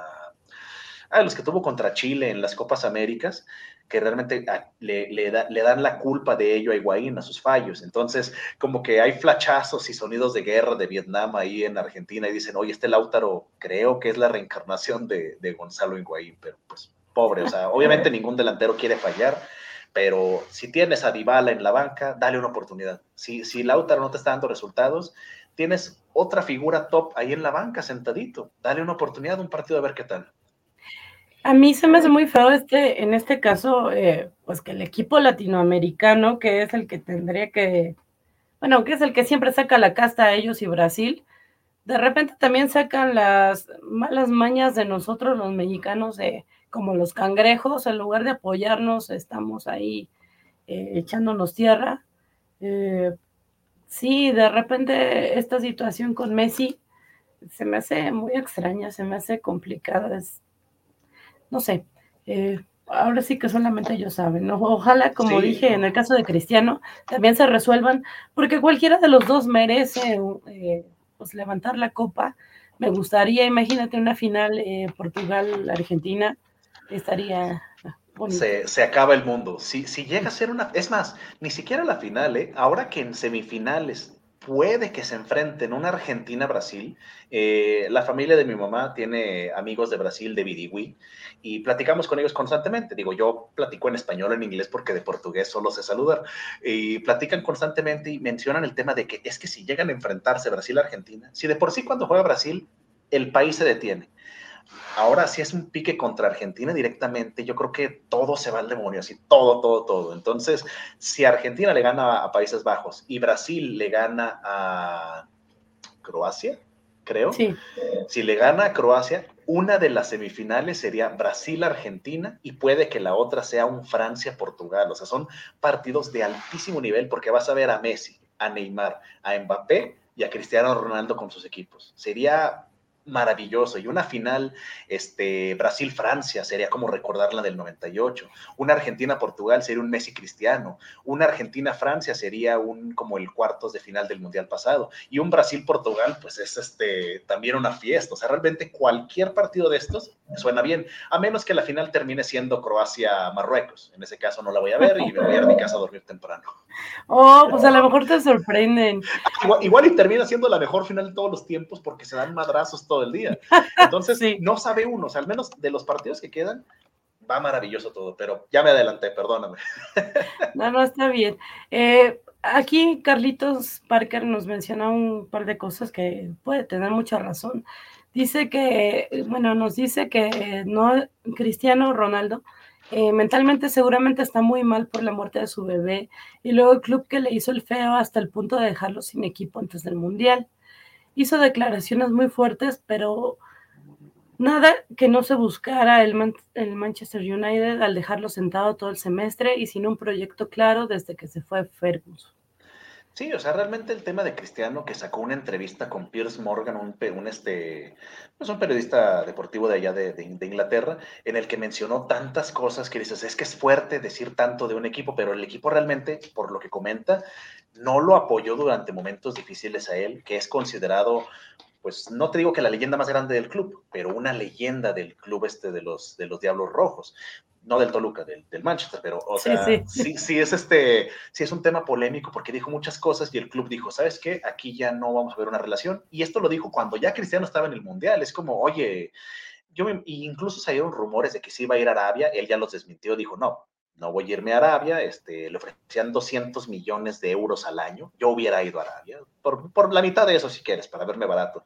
Pero en el caso de Cristiano es un jugador que está a sus 36, 37 años, no tiene equipo actualmente, está jugando ahora cuartos de final. Yo creo que el estado anímico para él es muchas cosas al mismo tiempo, porque hoy jugó poco tiempo, pero jugó, no pudo meter gol. Él busca superarse cada rato y superar a sus, contrincantes. Entonces, el tema anímico para él, quién sabe cómo esté, pero el equipo está funcionando, hoy goleó y está en la siguiente fase.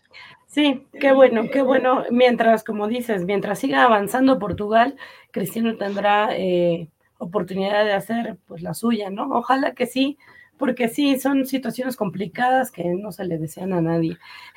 Y acá nos dice Artur, y Dice, chale, de la nada ya borraron a Inglaterra.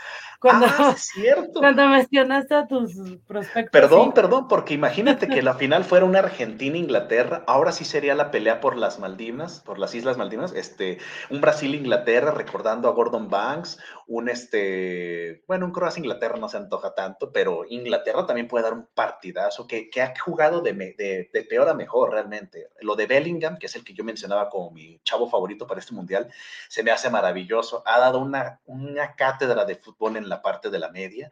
No ha metido gol en este partido, en este último partido, pero dio unos pases y un juego increíble. Entonces, ojalá, ojalá si, si Inglaterra se mida bien contra, ¿Quién va contra Francia? Este sábado a la una, Inglaterra-Francia, para que lo puedan ver. Se van a hacer un favor a sí mismos. Sí, sí, sí, que yo también vi que dejaste a, Países Bajos fuera, pero lo entiendo. Digo, es más mi, mi entusiasmo irracional por ellos que, que la realidad. No, más, bien me fui como que muy, muy a lo grande pensando en, en, las individualidades. O sea, yo pensando en las estrellas, eh, porque por ejemplo Holanda, ahorita como tal, no hay una estrella que digas sobresale de las demás, como un Lewandowski en Polonia. Marruecos, Croacia, Croacia con Modric, que no ha estado tan, tan bien como en otras ocasiones, pero un Inglaterra-Argentina sería fantástico porque habría memes clasistas, fascistas, racistas, o sea, sería, sería un día de fiesta en Twitter, como desgraciadamente pasó en el México-Argentina, pero no es un mal partido para nada, se antoja delicioso, la verdad, es una lástima que ya no esté Maradona por acá porque le daría un sabor este, con lo de la mano de Dios y todo, pero, pero se antojan muy buenos juegos. Y, y también nos encontramos por ahí, bueno, Rafa se encontró y seguramente en Twitter, no sé por qué, este, este meme que es Diaria de una Pasión de Mbappe con Giroud. Que, que sí, los franceses están con, con todo, vienen con todo. Mira, eh, eh, cuando vi el gol, eh, que, es, que la forma en la que se abrazan, digo que, digo, ya, agregándole el morbo por toda la situación de que lo que no se puede hacer en Qatar se me hizo muy gracioso porque dices, oye, es que la forma en la que se veían es una, es una un equipo, así que, ¿sabes qué? Vamos a lograrlo, pero esa mirada es completamente de pasión. Yo, yo no pude evitar decir, esa mirada es lo que todos queremos en la vida, todos queremos que alguien nos vea así. Sí, sí, eh, está como para hacer meme de quien te mire como un vape. Ándale. De hecho, salía el fantasmita, ¿cómo decían que era el fantasmita antiderechos? Salía el, la mascota del mundial. Entonces salía esta imagen abrazándose y luego la, la, cara de la bandera así como de, ah, caray, ¿qué está pasando aquí, chavos? Sí, no, no, no, no me aprendí el nombre del Gasparín, este, de toallita, pero, sí, todos sabemos de, quién hablas. Y bueno, eh, ya vamos a pararle aquí con los chismes, eh, porque ya necesitamos hablar de los partidos, pero antes de eso, vámonos con la siguiente cápsula de Valentín García y sus baladas, que la verdad, esta no la he visto, así que no sé si sigue siendo desde Qatar o ya, porque el hombre ya cambió de locación, entonces veremos desde dónde la grabó. Y... Corre. A ver, a ver. Hola amigos de la Covacha, esto es Más Baladas desde Qatar. Desde Qatar todavía.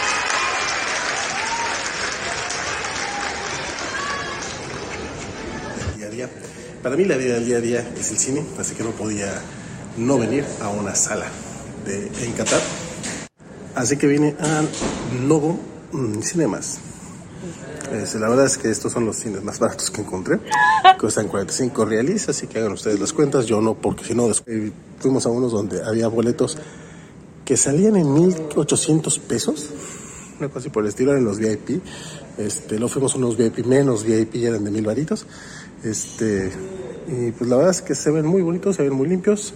Ya al rato veremos qué tal la sala. En la parte de las palomitas, aquí todavía tienen de queso, maldito Cinépolis, caramelo. Y las nuevas mixas son así normalitas. Los, tamaños, como podrán ver, no hay tamaño para el cosmonauta promedio, pero pues, se podrá hacer, ahí se hará lo que se, lo que pueda. Y aquí sí te venden comidita regular, incluso aunque el cine no se ve. La carterera, como pueden ver, es bastante regular. Gato con botas, Lilo, Lilo, Lilo, Codrilo. O sea, ese, ay, güey, ese me lo ubico. No sé si había llegado a México, pero bueno. En general son más o menos las mismas películas porque ya saben la gente. ¿Cómo, se, cómo dijo el güey de Ñarrito? Bueno, ustedes saben. Y obviamente vengo, vengo a ver Wakanda Forever, a nuestro ídolo Tenoch Huerta. Me tocó, creo, una sala chica como podrán ver, los asientos son bastante cómodos, bastante este, acolchonaditos. Y aparte tienen... Uy, no me había fijado que también tiene cargador para USB. Y se reclinan. Así que, pues tan coquetos está eso. No son VIP, pero algo, algo son.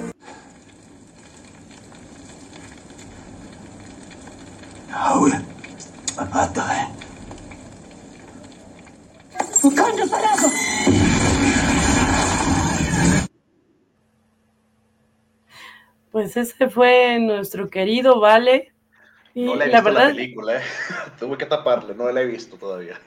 No, no se ve nada. Solamente ah, se escucha raro eh, en catarí, árabe, no sé qué hablen allá en Qatar, pero sí, se escuchaba raro. La verdad es que, como les digo, yo no la había visto y me sorprendió mucho ese vale ir hasta Qatar a meterse al cine, qué curioso. Muy bien. ¿Qué, qué, qué, cosas, no? Yo, yo, por ejemplo, cuando viajo, sea el lugar que sea, más bien me enfoco en la comida. A mí me encanta comer, yo soy feliz comiendo. Si no voy a tal lado, digo, no importa, vamos a comer aquí, vamos a comer acá. Entonces, yo creo que pues cada quien tiene su cosita que dice, yo si viajo quiero conocer esto, quiero ir a tal museo, quiero ir a, los cines. Se me hace curioso. Y esa salita chiquita está bien simpática, ¿eh? así sí, se, sí vale la pena dice, tienes razón, Arthur. No, la música con copyright, sí es cierto. Si, no, si ah. nos, eh, nos quitan eh, el video, va a ser culpa de Vale y, de su Wakanda Forever. Pero bueno, em, pues sí, ya, ya vámonos con el, con los partidos. Pero antes, por acá preguntaba el Luchamex que si va a haber no era penal de César. No, eh, esta vez no, César ha estado como muy ocupadín con la covacharla de Willow, de que no le dio tiempo de hacer eso. Además de que yo creo que ya se decepcionó del mundial y de todo horrendo, así que veremos si nos envía otra el sábado, pero esta vez no lo puedo mandar. Pero bueno, vámonos con eh, yo sigo sin usar las cortinillas, así que vamos a lanzar una porque si no vale. Hay que usarlas al azar, así, tas, tas, sí. no a ver para que se gasten. vamos.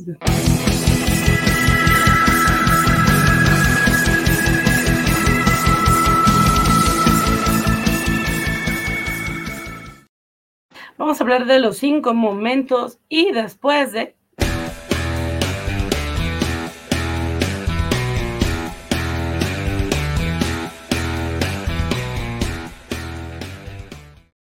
los juegos del día que, como dije, no realmente no son del día, sino de la jornada, en este caso de la fase. Entonces, eh, empecemos, Rafa, empezamos con, eh, pues con Holanda. Con, con, con el tema de, de Países Bajos, Estados Unidos, ¿verdad? Que sí fue un partido te, digo, a mí sí me gustó porque vi a Estados Unidos con unas ganas de salir a comérselos, que es como interesante. Y jugó Christian Pulisic, que al partido anterior ha salido lesionado, incluso se mencionaba que a lo mejor no, no iba a jugar. Eh, pudo hacerlo, no hizo mucho, desgraciadamente, en el terreno, pero Estados Unidos es un equipo que trae cosas muy interesantes. Países Bajos, pues ganó con un par de jugaditas este, muy bonitas de Memphis Defy, de Daniel Blind y un gol de otro, otro delantero que se llama Dumfries, creo. Entonces, la verdad es que el partido estuvo bien, porque Holanda les pudo pasar por encima, pero hasta los últimos minutos. Eh, hubo un rato en el que estaban en casi a un gol y Estados Unidos andaba llegando mucho, que se veía esa, ese empuje americano, el yes we can, etcétera. Entonces, yo creo que me quedaría yo con ese ímpetu eh, ese ímpetu americano de, buscar siempre el marcador y darlo todo, que desgraciadamente aquí les faltó la calidad. Es, eso, no, no se puede hacer más. También hay un límite que tenemos como equipo y eso es lo que Estados Unidos trató de demostrar. Ese sería con lo que me quedo yo del, Países Bajos Estados Unidos, pensando en los momentos primero. Eh, en el Australia, Argentina, me quedo más que nada por el tema de Messi, que digo, a mí me gusta mucho Lionel Messi como me gusta Cristiano Ronaldo, pero sí se me hace que es excesivo cómo Argentina basa todo su juego en él, porque todos, era, todos van al centro a buscarlo, todos van a perseguirlo, tanto rivales como compañeros, y si no pasa el balón por él, las jugadas no salen. El gol fue un pasecito que dio también, como que nada más la tocó así de empujoncito, y Messi hizo el resto. Hasta hay una imagen bien chusca en la que también está recto, recto, recto, que dicen, yo ya hice lo mío, yo ya no estorbo eh, entonces, es eso con lo que me quedaría como parte de un top, el pensar en esa dependencia, que cualquier equipo que se pueda dar cuenta y neutralizarlo, les va a dar un problemón a Argentina porque no están jugando tan bien como se esperaría de un equipo de ese nivel y con esos jugadores. Eh, Fíjate, perdón que no, no, no. pero sí, para irnos un poco por partes, sí, en el caso de Holanda, que yo ya me he cansado de repetir que los apoyo, creo que le tengo como mucha, eh, no sé si, estimación más que cariño a Luis Vangal por todas las cosas por las que ha tenido que pasar, que son extrafutbolísticas, que justamente viene saliendo de un cáncer que le detectaron. Eh, le platicaba en una entrevista que había en la semana que su primera esposa falleció a los creo que 31 años. Eh, también su papá cuando él tenía 10, que creo que también fue de cáncer. Entonces, eh, es un tipo, como me da la impresión que son la mayoría de los europeos, muy frío, pero pese a eso, eh, pues tiene como sus objetivos muy bien plantados y ahorita ese objetivo es hacer eh, a Países Bajos campeón, que Holanda venía siendo eh, un equipo como de chispazos. De repente, cuando fue acá en la Eurocopa, que, que creo llegó a semifinales, ¿no? se veía mejor, pero era como que las reminiscencias de esa generación que se quedó en el llamerito y, no pudo lograr más allá, ¿no?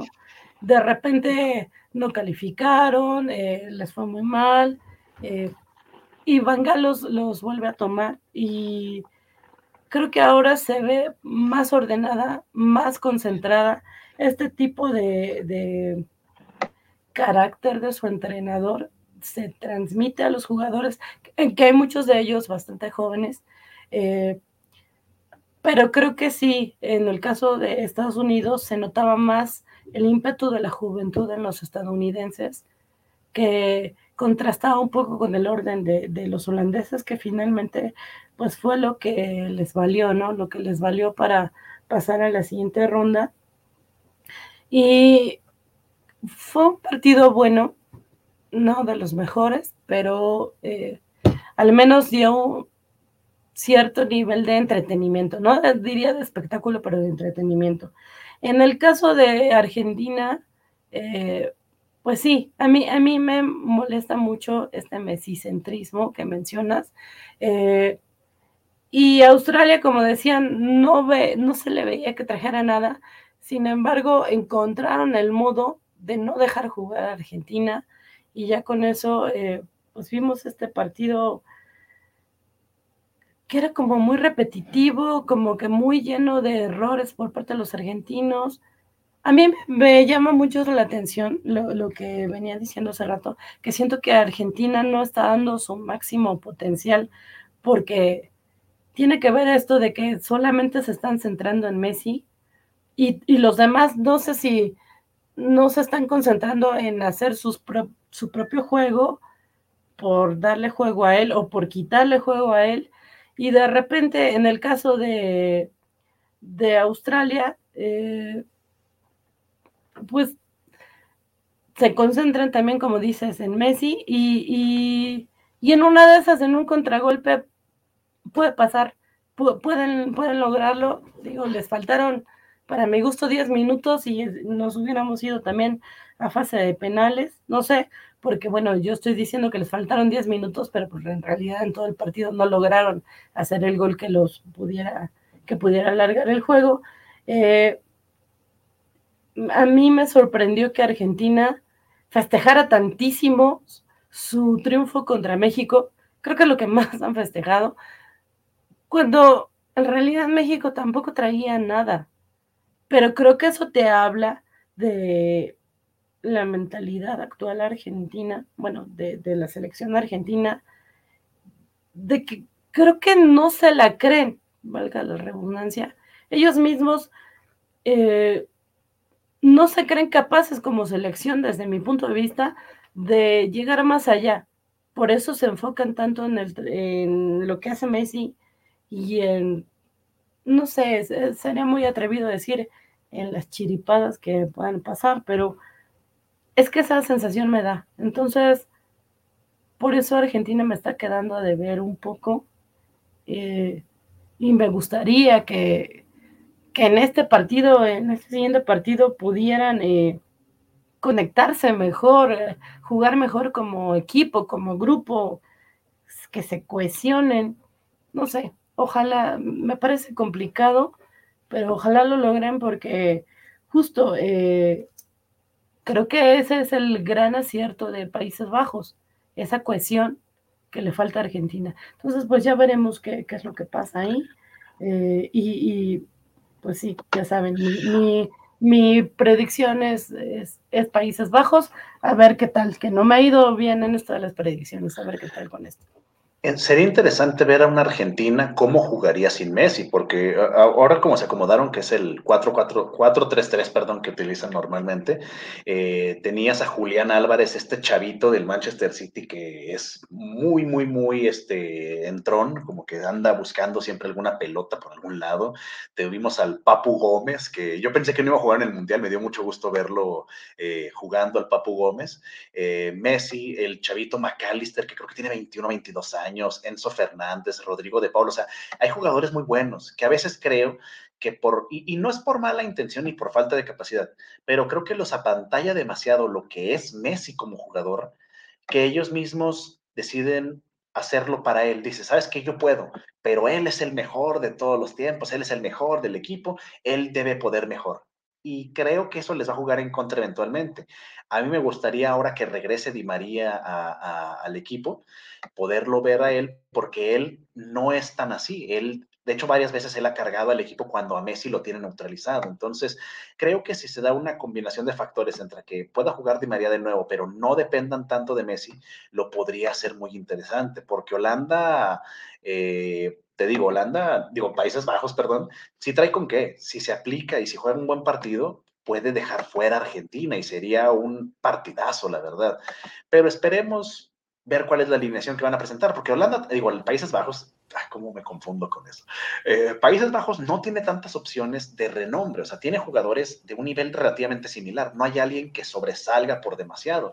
Digo, obviamente en la defensa un Van Dyke que no puede sustituir a uno de los mejores centrales del mundo, pero así que tú digas, este, Memphis Depay que está en su mejor nivel desde como jugador, tampoco está. Ha lucido, sí, pero no está en su nivel más grande. Daniel Blind es un jugador que estaba en el, en el United, se fue, luego en el Ajax tuvo un nivel mejor, pero porque bajó la, eh, la intensidad.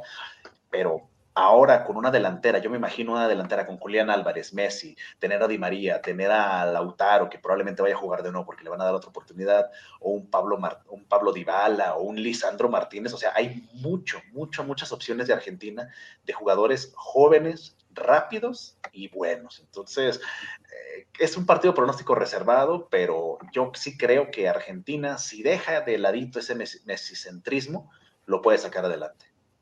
Ok, está bien ver esto porque ya vamos que para la quiniela, que, que nadie contestó la quiniela, chicos. Para la quiniela covacha inexistente.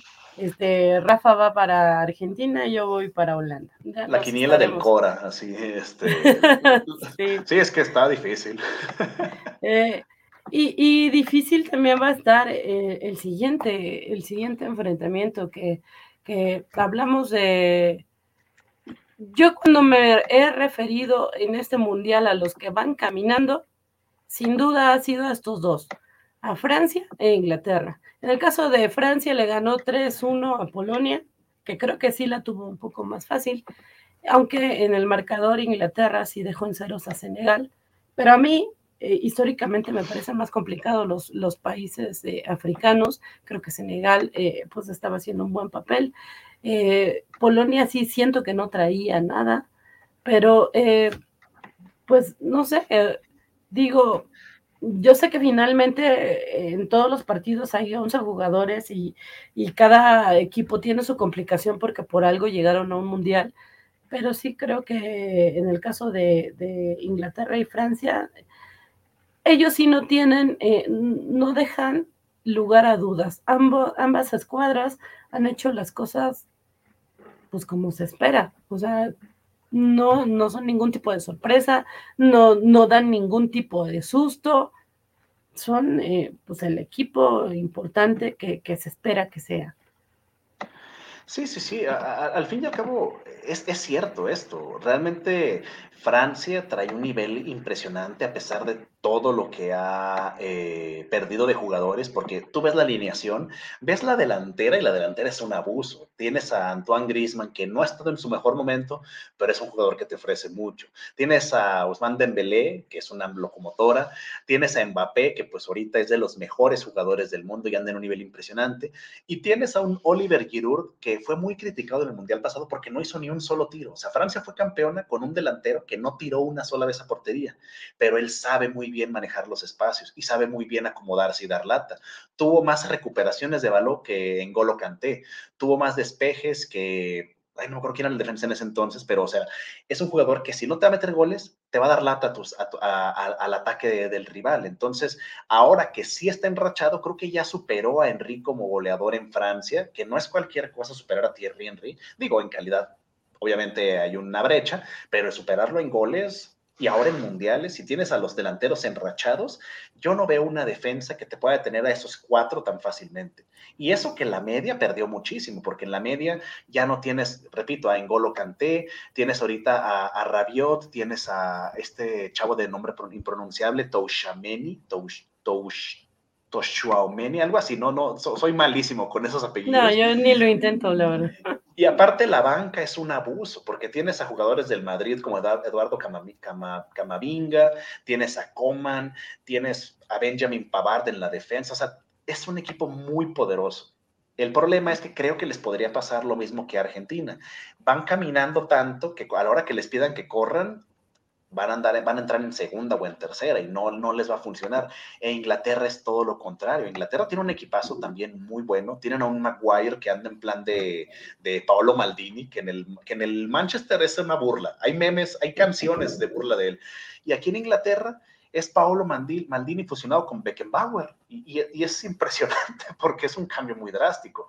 Tienen una, una media con Henderson, que es un veterano, ya un hombre de muchos años en esto. A Bellingham, que a mí me encanta, es mi adoración ese chavo. Tienen a Harry Kane, que es un delantero top. A Foden también creo que jugó este partido pasado. Y aparte la banca es muy buena. Tienes a Eric Dier, tienes a Marcus Rashford, que es un chavito muy joven con mucha velocidad. A Jack Grealish, que ha sido una sensación el, eh, todo lo mediático alrededor de él, que no ha despuntado tanto como podría, pero es un jugador de mucha calidad. Entonces, este partido yo creo que va a ser el mejor, bueno, al menos en el nombre, podría ser lo mejor, no solo de la jornada, sino de tanto octavos como cuartos, porque ambos equipos traen una exigencia grande, o sea, a ellos se les exige, llega hasta lo más alto. Lo demás puede ser considerado un fracaso. Inglaterra lleva años sufriendo de que siempre se quedan a la altura de México, en octavos y a veces en cuartos, imagínate. La generación con Lampard, con Gerard, con este, ay, ¿quién era delantero? Lampard, Gerard, creo que no era Owen, se me olvidó el nombre, perdón, pero, ah, con Rooney, era una, una generación de oro que no hizo realmente nada. Y ellos traen mucha presión porque desde el 66, si mal no recuerdo, andan batallando con los mundiales. Francia viene de ser campeón y creo que la tirada de ellos es vamos por el bicampeonato, vamos a hacerle como el Atlas, emular al gran Atlas de Guadalajara y ser campeones. Entonces, este partido sí es imperdible. Sábado a la una, repito, sábado a la una, no sé por dónde lo vayan a pasar, de seguro va a ser con Sky, este, los odio todos, pero ojalá no sea así. Sí, no, ojalá que sí lo pasen en tele abierta y en todas las plataformas de streaming que se pueda, porque sí, yo también creo que va a ser eh, el partido más, eh, más equilibrado, yo creo. Más eh, que en que las fuerzas justamente estén al mismo nivel de, ambos equipos. creo que habíamos visto juegos muy disparejos que, que, nos permitían tener pues estas sorpresas, estas zozobras de repente, pero en el caso de, tanto decías que, Francia podría tener como, eh, le podría pasar lo que Argentina, de que cuando realmente les exijan y, eh, pues no sé, ahí caer en un bachecito que, y que se pues, despierten de este, no letargo, pero como inercia de, que, llevan de, pues sí, ya sabemos, sí, sí vamos a pasar. Somos los mejores, vamos a esforzarnos poquito, o sea, ocupan a alguien que les diga, a ver, cállate, y ahí va este, los madrazos. Y creo que Inglaterra puede ser el que llegue a, darles esa lata. Porque si gana Marruecos o Portugal el partido que sigue, no los veo tan potentes como esta Inglaterra que empezó flojita Y ahorita tenles miedo, ¿eh? porque sí, sí, sí pueden dar con qué. ¿Qué dice? ¿Qué dice? Este, ¿Qué dice Carlitos Parker? Parker, que cómo pasó Rafa de hablar de forma sublime de Francia para pasar a hablar del Atlas. Pues es que entre, entre bicampeones nos hallamos. Este, son cosas que pocos equipos lo entenderían. Creo que el León y el Pumas podrían entenderlo, pero de ahí en fuera, pues ser bicampeón no es para todos.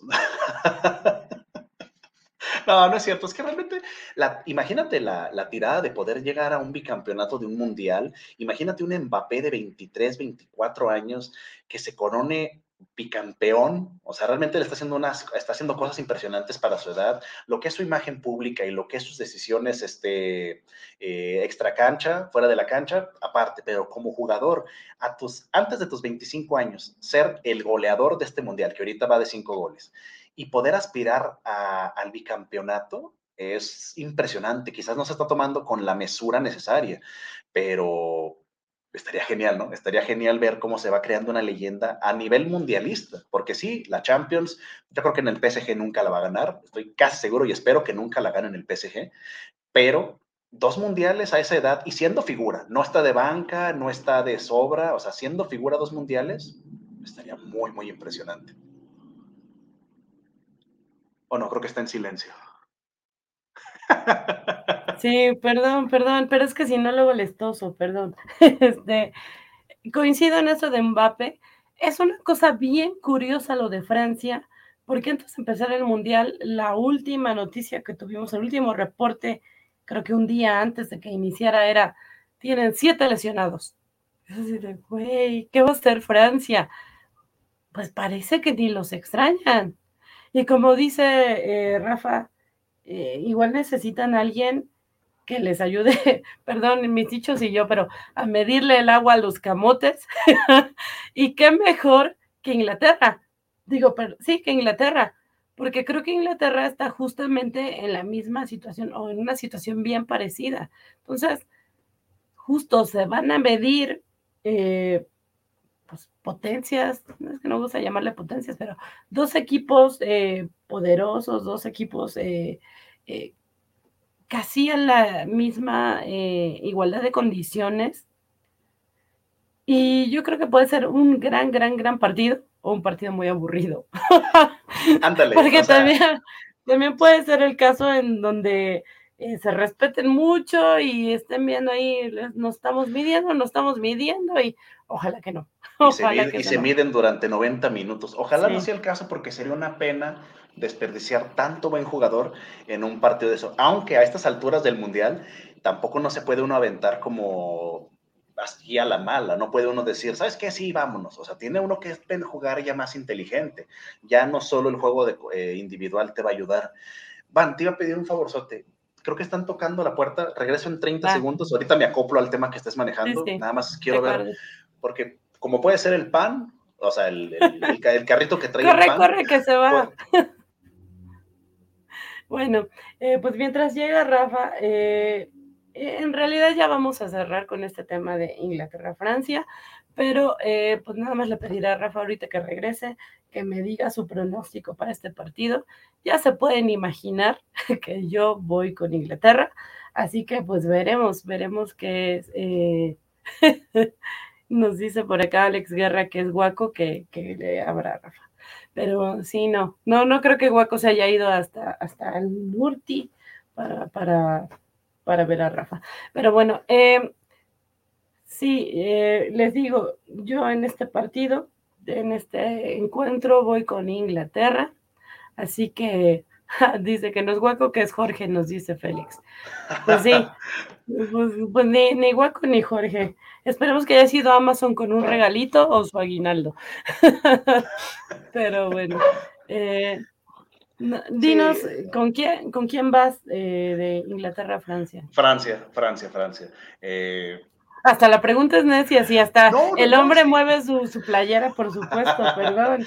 No, no, no, pero, pero, pero sí es un duelo de, de reservas. O sea, si me dijeran, ¿a quién le vas a meter dinero? Sí te diría, ah, yo le voy a Francia, pero no le metería dinero a ninguno de los dos, porque así, así es como realmente uno decide a quién aposta, a quién, a quién le va. ¿Le metería uno dinero a eso? No.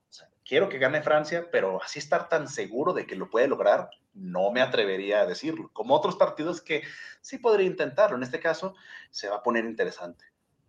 Oye, sí, qué, qué buena táctica o bueno, qué buen parámetro para saber a quién le vas realmente. ¿A quién le pones tu dinero? Por supuesto, por supuesto. que, ojo, no, no estamos este, promoviendo este, las apuestas ni nada, ¿verdad? Porque tengo un amigo aquí, en Durango que metió un parlay, o sea, varias apuestas en una sola, digamos, en un solo papelito, pues, y ganó 76 mil pesos en tierra. Y es como que, wow, o sea, apostó cosas bien extrañas, apostó a, al empate de Japón, apostó a la victoria de Francia con gol de Mbappé, apostó a que había más de dos, tres goles en el de Brasil, o sea, como que varias mezclas de resultados y al final con 5 mil pesos ganó 76 mil, pero pues para apostar también tienes que saber perder, ¿verdad? a tener tener conciencia de que ese dinero se puede ir fácilmente, pero, pero bueno, era un, tema aparte. Sí, fíjate que yo, y siguiendo con esto de las apuestas, que decía, Niños, no vean la covacha. Este, no, yo nada más antes jugaba mucho el Pro Gol y lo más que me llegué a ganar, no sé, hace unos 10 años, creo que fueron como 600 pesos. O sea, me quedé a dos de atinarle a toda la planilla. Y dices, ah, bueno, está bien, ya gané algo. ¿Sabes qué es lo que da coraje de ese tipo de apuestas? Yo me acuerdo que iba a un lugar de apuestas aquí que hay en Durango, eh, que, y yo, yo hice un parlay, hice varias apuestas con equipos, porque en la Liga Mexicana afortunadamente uno dice, pues es obvio quién puede ganar y quién no. Resulta que en aquel entonces, imagínate hace cuánto fue que todavía existía el Tecos. Eh, apostamos un Tecos Santos y dijimos, el Santos va a ganar, Santos va de segundo lugar, Tecos va a descender. Es imposible que el Tecos le gane al Santos. Total, el Tecos ganó con gol de último minuto y perdimos como dos mil pesos. Y fue de, qué bueno que ganó el Tecos, pero no tenía que ganar este partido, era otro el que debió ganar. Y, y, y es que es que para cuando existía el Tecos, dos mil pesos sí dolían. Sí, sí, sí, pero dijimos, esta es una apuesta segura, Tecos, mira, y hasta hicimos un análisis, entramos a, internet a ver, oye, este, búscate cómo ha ido Tecos en estos partidos. No, pues que de visitante es malo, tal, tal cosa, no traen a su figura, Santos anda enrachado, creo que todavía estaba Buoso en el Santos, Buoso y este, total, o sea, el punto es que perdimos dinero, toda esa semana en la facultad tuvimos que vivir a base de cigarros sueltos, burritos de hielera y Coca-Cola chiquita. Entonces, no recomiendo las apuestas para quienes viven al día. Burritos de hielera. Luego nos enseñas también una foto de eso, no los conozco.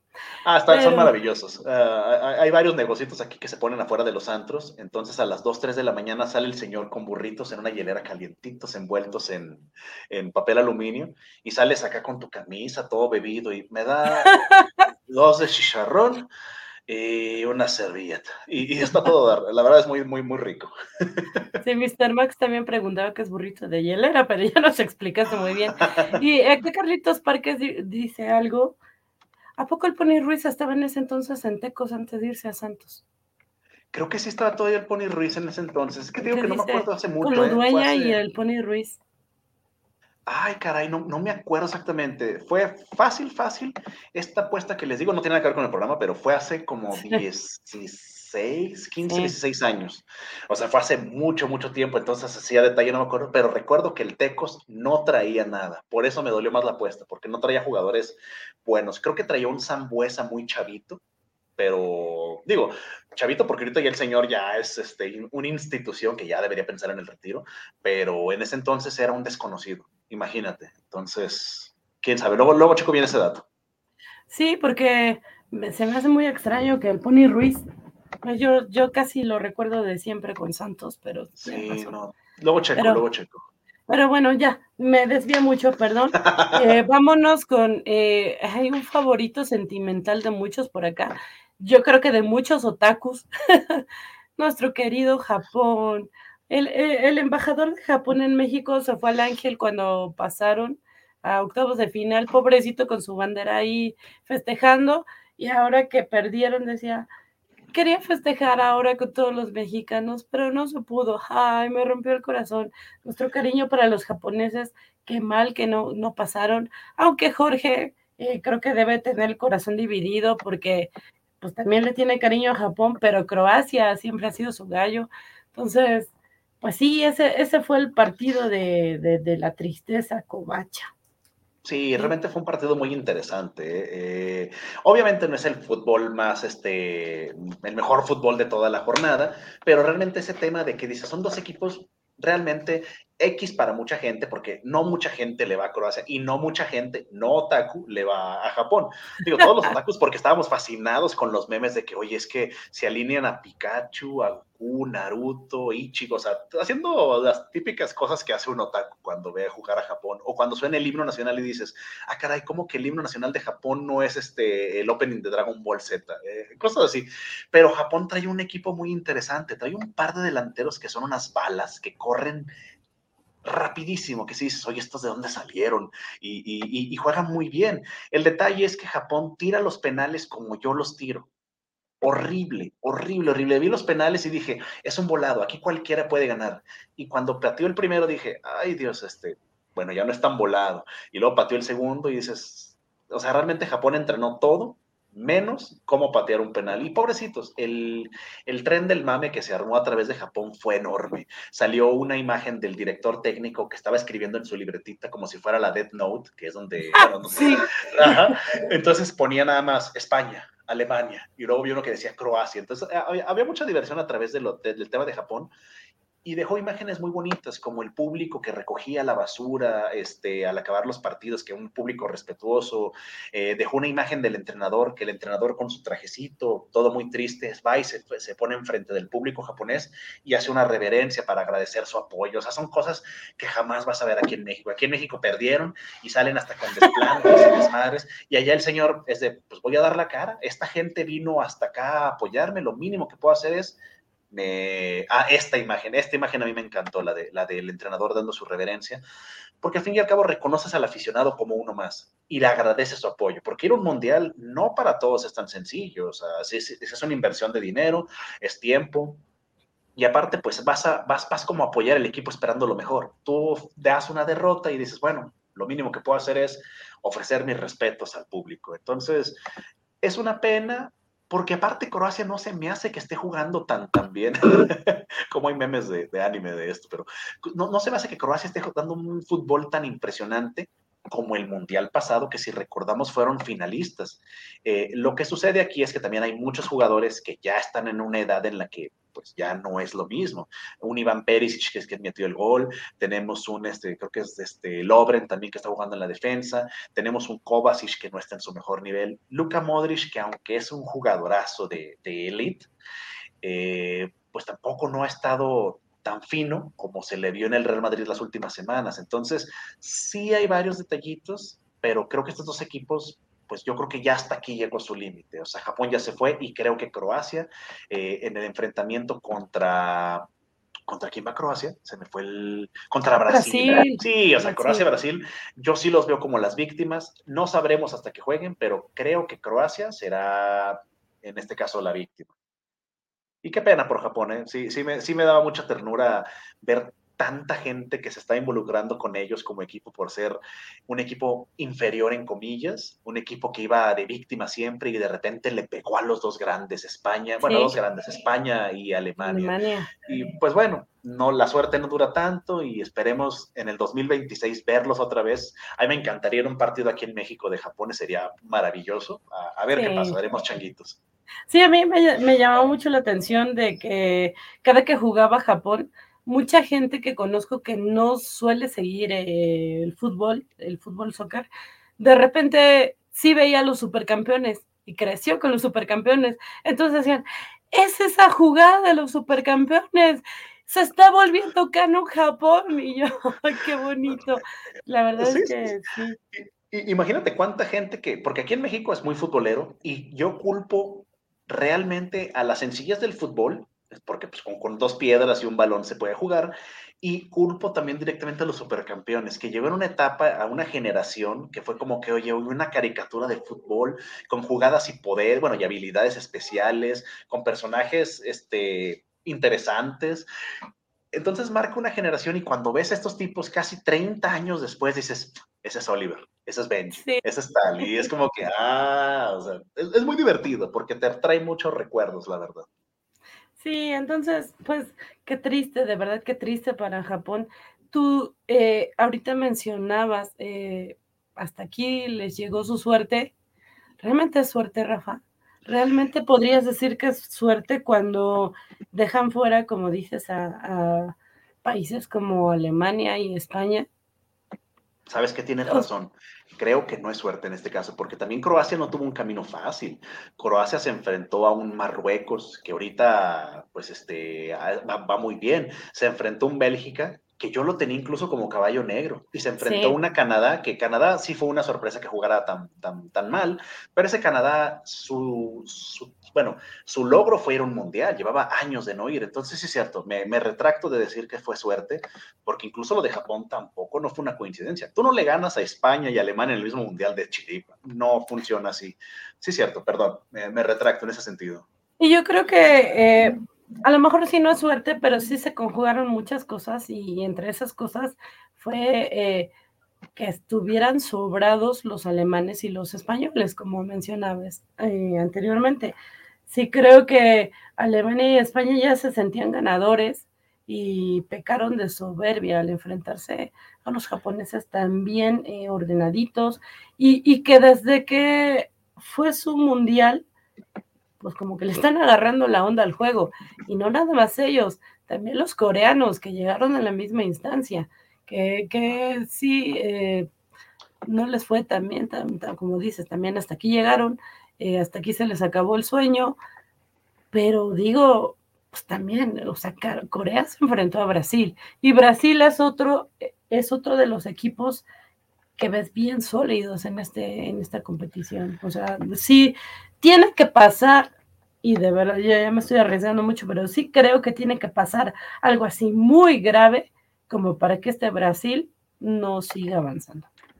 Platicábamos hace unos días, digo, con la familia de, de amigos de, mi señora madre, eh, y ella nos comentaba de la ilusión que se tiene ella, porque realmente dices, es que es una generación que se siente sólida, que no depende de un hombre porque todos dicen, es que Neymar, es que Neymar. Neymar no jugó dos partidos, creo que no jugó dos, porque el primero se lesionó, y, Brasil siguió aplastando, porque tienen a Richarlison, tienen a, Vinicius, que es un jugadorazo, tienen a Rodrigo, o sea, realmente Brasil tiene un lujo con Neymar, pero no es la única opción, no es Messi. En, Argentina, no es Cristiano, bueno, no Cristiano, no, no es Messi en Argentina, o sea, si, Brasil, Neymar se lesiona y ya no juega, Brasil dice, ah, ok, pues entra tal, y ya se soluciona el problema, porque tienes jugadores como Vinicius, como Rafael, como Lucas Paquetá, Casemiro, tienes en la defensa Marquinhos y Thiago Silva, tienes a Alison Becker de portero, y si no es suficiente, tienes a Ederson del, del Manchester City de portero, tienes jugadores, te das el lujo de llevarte a Dani Alves del Pumas y que dio un muy buen partido los minutos que jugó, porque casi mete un gol de tijerita que dices, oye, este tipo tiene 39 años y se anda aventando piruetas arriba del, terreno de juego. Digo, también Corea te da esas oportunidades, pero la que voy es de que tienes un equipo muy completo. Tienes, Dilo, Rafa. Dilo. El problema no es Dani Alves, el problema es Pumas. No, no, eso, eso lo dicen aquí en México y se me hace muy gracioso que digan, ya ven, por llevar gente del Pumas y, dices, ay, qué, qué, gachos son, pero, pero te habla mucho del compromiso que Brasil tiene. Brasil, lo que dices es cierto, tiene que pasar una tragedia para que este Brasil pueda ser derrotado. Y por tragedias me refiero a un 7-1 contra Alemania, como aquella vez que también traía un equipo bastante decentón y de repente me los callaron de un golpe. Ojalá, ojalá llegaran a la final. A mí me encantaría verlos, pero para que Brasil llegue a la final tendría que eliminar o Argentina o Holanda. Entonces, se vienen partidos difíciles. Pero lo que tiene Brasil a diferencia de Argentina es que tiene eh, variedad, es la palabra, tiene recambios. Si se te va a Richarlison, puedes meter a otro delantero, puedes meter a, jugar, bueno, Gabriel Jesús ya se, las, ya se, lesionó, ya se lesionó, sí es cierto, pero tienes, tienes alternativas, tienes un Vinicius que te puede subir esa, esa, esa posición y meter un militao más este, en media, que creo que se ha jugado un par de partidos en media, no tan bien, pero puede resolverte una situación de ese tipo. Y por Corea, pues Corea son dos jugadores principalmente, que es este, eh, el, el jugador al que todos queremos, llamamos del, del Tottenham, se me va el nombre. Ay, Dios, ¿cómo se me puede ver el nombre de este? Ayúdenos, este chat, porque yo soy mala para los nombres, ya lo saben. Ah, no, Hyun Min Song, Hyun Min Song, perdón, sí, el 7 del Tottenham. Este, a mí me encanta porque lo consideran mexicano por la ayuda que nos dio en el Mundial pasado, que va jugando con su mascarita y todo. Entonces, ah, Corea, realmente es muy limitado. Y el partido, pues al minuto 35, llevan 4-0. O sea, el, el dominio fue tremendo. A mí hay algo que no me gusta del tema brasileño, y se lo comenté incluso a esta familia, le digo, es que a mí no me gusta que celebren tanto bailando, se me hace a veces que puede ser una burla. Lo entiendo al final del partido, lo que quieras, pero los cuatro goles los festejaron como si le estuvieran anotando a Italia en el 90, en el partido de la final. No sé, son detallitos que yo no comparto, pero es la algarabía brasileña y es la fiesta que manejan. Sí, tienes razón. Eh, a mí tampoco me gusta que los jugadores festejen de manera excesiva porque se me hace antideportivo, como mencionas. Pero sí, vamos a considerar que los brasileños son el alma de la fiesta, así que trataremos de no tomárselo mal, bueno, al menos yo. Pero eh, sí, creo que aquí sí estamos totalmente de acuerdo ambos. Eh, Brasil, Brasil es el que va a pasar. Sí, Brasil, Brasil viene dándole cachetadas a todo el mundo, entonces sí es muy difícil que alguien lo frene, al menos a estas alturas, pero te digo, ha sido un mundial con sorpresas muy extrañas, mm, vamos a esperarnos mejor a ver qué pasa. Eh, como, eh, y ya podríamos llamar como, eh, yo lo puse en la transmisión y Félix también acá lo mencionaba, que Marruecos creo que es el caballo negro de, de, de Qatar. Y creo que no sé, tendré que revisar el primer programa, pero creo que nadie mencionamos a Marruecos como caballo negro. es, una verdadera sorpresa. Es que Marruecos, ¿qué? O sea, tú preguntas, tú pregúntale a alguien antes del Mundial, oye, ¿a quién conoces de Marruecos? Bueno, no a conocer, pero ¿a, ¿a qué jugador ubicas de Marruecos? Quizás nada más este chavo que metió el gol el día de hoy de penal, este Hakiri, Hakifi, no es que se me olvida el, nombre, ahorita lo busco, este Hakimi, creo, pero solo él, y él porque estuvo en equipos, o sea, ahorita juega Arkaf Hakimi, que él creo que está en el PSG pero de ahí en fuera este, no hay tantos jugadores que tú puedas reconocer. Y si recordamos su paso en fase de grupos, le sacó un empate a Croacia, que fue creo que el primer partido, y venían de, de ser el segundo lugar en Francia, en Rusia 2018. Entonces era un equipo que te iba a exigir. Le pusieron un cachetadón a, a Bélgica con un 2-0. Y el último partido a Canadá también le ganaron y aún ahí no lo considerábamos como caballo negro porque era como que no, pues le ganaron a Canadá, Canadá que, o, le ganaron a Bélgica, pero una Bélgica malita. Y no, o sea, realmente se pusieron las pilas y hoy a España lo neutralizaron. Suerte, quizás hubo un par de jugadas que sí fue mucha suerte la que tuvieron, pero, o sea, no, no, no se puede demeritar. Y sí, creo que sí, ya puede mencionarse como el caballo negro porque es una sorpresa, es una sorpresa que nadie veía venir. Y si tú te fijas en toda la lista de equipos, creo que Marruecos es el que está más, eh, ¿cómo, decirlo? Como que el que desentona, ¿no? Dices, ah, chis, aquí están mis amigos y Marruecos. Y ojalá le hagan un juegazo a Portugal. A mí me encantaría que Marruecos no saliera como Australia, no saliera como Corea, no saliera como... ¿Qué otro partido estuvo así más o menos? Eh, no saliera como Suiza sino que dijera, si aquí vamos a perder, nos vamos a dar de madrazos y, vamos a ver qué pasa. A mí me encantaría, porque sería una forma muy digna y muy épica de despedirse de un mundial histórico para un equipo como Marruecos, porque creo que es lo más lejos que han llegado en un mundial en su historia futbolística y eso es digno de una despedida. Sabes que perdimos contra Cristiano, pero en el último minuto y les, y les sudó a todo mundo. Sí, que eh, hace rato estaba mencionando en el chat que qué malos son los japoneses pobrecitos en los penales. Sí. Pero los españoles resultaron peores. o sea, Sí, o sea, no metieron ni uno solo ya vimos de dónde traemos la herencia, la herencia maleta de los penales. Eso es lo peor que nos dejó España, probablemente, esa, esa, onda para los penales, porque hasta jugadores de renombre como un, este, eh, un Sergio Busquets, que tiene toda la experiencia del mundo, tiene un penal tan X, o sea, es el, es el penal más chafa que he visto en un jugador de alto nivel. Centradito, con poca potencia y a las manos. Bueno, o sea, al centro de, de altura, y poquitito desviado a la, izquierda. Dices, oye, esto no puedes tirar un penal así en instancias este, definitorias de, un mundial. No, no, no puedes hacer eso. A diferencia de este chavo Hakimi, Hakimi, Hakimi, se me fue el nombre, que el último penal para darle la, victoria a Marruecos sobre España en un partido polémico por situaciones extrafútbol, lo hace de Panenka. O sea, eso es decir, ¿sabes qué? A mí no me interesa la presión, yo la presión se me la sacudo y te voy a hacer un gol que no vas a olvidar en toda tu historia, España. Y probablemente no lo van a olvidar nunca, ni Marruecos lo va a olvidar nunca, ni España, porque un rival político, lo que quieras, los humilló con un gol de ese nivel. Entonces, ese gol va a quedar para muchos años en el futuro. Sí, la verdad te digo, está feo, pero yo sí festejé muchísimo que los eliminaran de esa manera, porque sí, fue como, no sé si emotivo o significativo que, le ganaran con un penal así.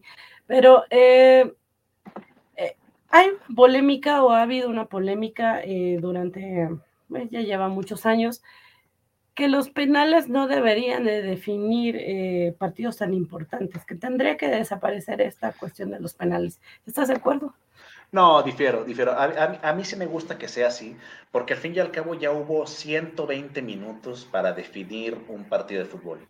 Yo creo que seguir jugando solamente vas a hacer que los jugadores estén propensos a una lesión, que ya el nivel sea bajo, sea paupérrimo, porque ya al minuto 120 hay gente que ya no corre. Las lesiones de los, díganme, bueno, de, los músculos son muy fáciles de poderse eh, manifestar. Entonces, creo que a estas alturas los penales es una parte que todos estamos conscientes y es algo que se entrena, que se practica. Malo si fuera un volado. Yo recuerdo una vez que, el Atlas, yo recuerdo una vez que el Atlas clasificó, creo que a, una, a un prelibertadores con un volado con Toluca. Y como Atlas sacó águila o sello, fue a Libertadores y dices, bueno, o sea, ganamos este volado, pero no me siento un campeón, porque ahí sí es suerte. Y cuando dicen, es que los penales también son suerte, no, no, no. Hay porteros que estudian al rival para saber cómo hacen su tiro, que se esperan al último minuto para saber a dónde alzarse. Hay jugadores que desarrollan técnicas para tirar diferentes, como ahora el saltito que se puso muy de moda con este jugador brasileño, no me acuerdo el nombre, eh, que hace un saltito antes y ya ves cómo el portero se inclina y lo disparan al otro lado. Son técnicas y van evolucionando. Entonces, yo creo que es una parte esencial de, de, de, un partido de fútbol.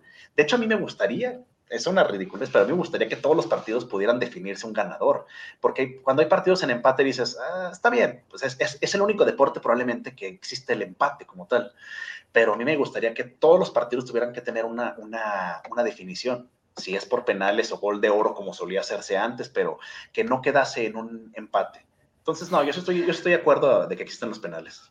Sí, yo, yo también estoy de acuerdo y también me parece hasta ridículo que la gente diga que es un volado, porque como bien mencionas, es, necesitas estudiar, necesitas tener buena técnica, esta templanza de carácter para eh, pararte enfrente con tanta presión ante un público, a veces en un estadio lleno en contra, y tirarlo bien. O sea, sí sí, sí es eh, mucho más que hay, ahí se va. No, no es cierto. Mira, incluso, perdón que te interrumpa, te puedes ir a penales históricos porque la gente dice, es que meter un penal es fácil, porque la portería es enorme y el portero no puede abarcarlo todo.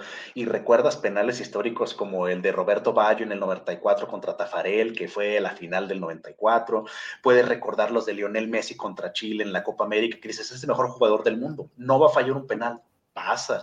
Puedes recordar a México contra Bulgaria, o sea, hay muchas situaciones que hasta el cómo maneja un jugador la presión es esencial. Yo recuerdo, creo que el penal que más me ha gustado son dos y, son, y pasaron en mundiales. El de Zinedine Zidane contra Buffon en la final del 2006, que lo pone de panenca, pega en el poste y entra, pero el, el tipo con una calma yo creo que yo no estoy tan calmado ni cuando agarro el camión. O sea, estoy tenso de que a ver si no pasa, a ver si se me va. Y él en la final, con toda la presión de un estadio, hace eso, es una chulada. Y el otro, que también me fascina, es de Uruguay, que se lo hizo a Ghana precisamente con el loco Abreu, que todo mundo sabía, todo mundo que lo ha visto jugar sabía que lo iba a hacer de Panenka. Todo el estadio, todo México, todo Uruguay sabíamos que iba a ser Panenka. El único que no lo sabía era el portero de Ghana. Y tal cual, Panenquita y pues por algo le dicen loco Abreu. El ese penal sí lo, lo, grité, me acuerdo perfectamente, porque era de que lo va a hacer así, lo va a hacer así, te lo he puesto y fue una chulada. Yo lo recuerdo, es también buenísimo y le da un sabor extra. Yo creo que es un sabor como el picante.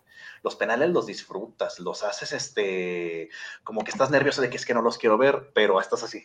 Entonces, si le quitas eso, le quitas mucha, mucha entrega, mucha pasión a un partido. Porque bueno, no sé, no sé, me emociona, me emociona también pensar en los penales, la verdad. Te pone la piel chiquita a ver de quién la va a regar.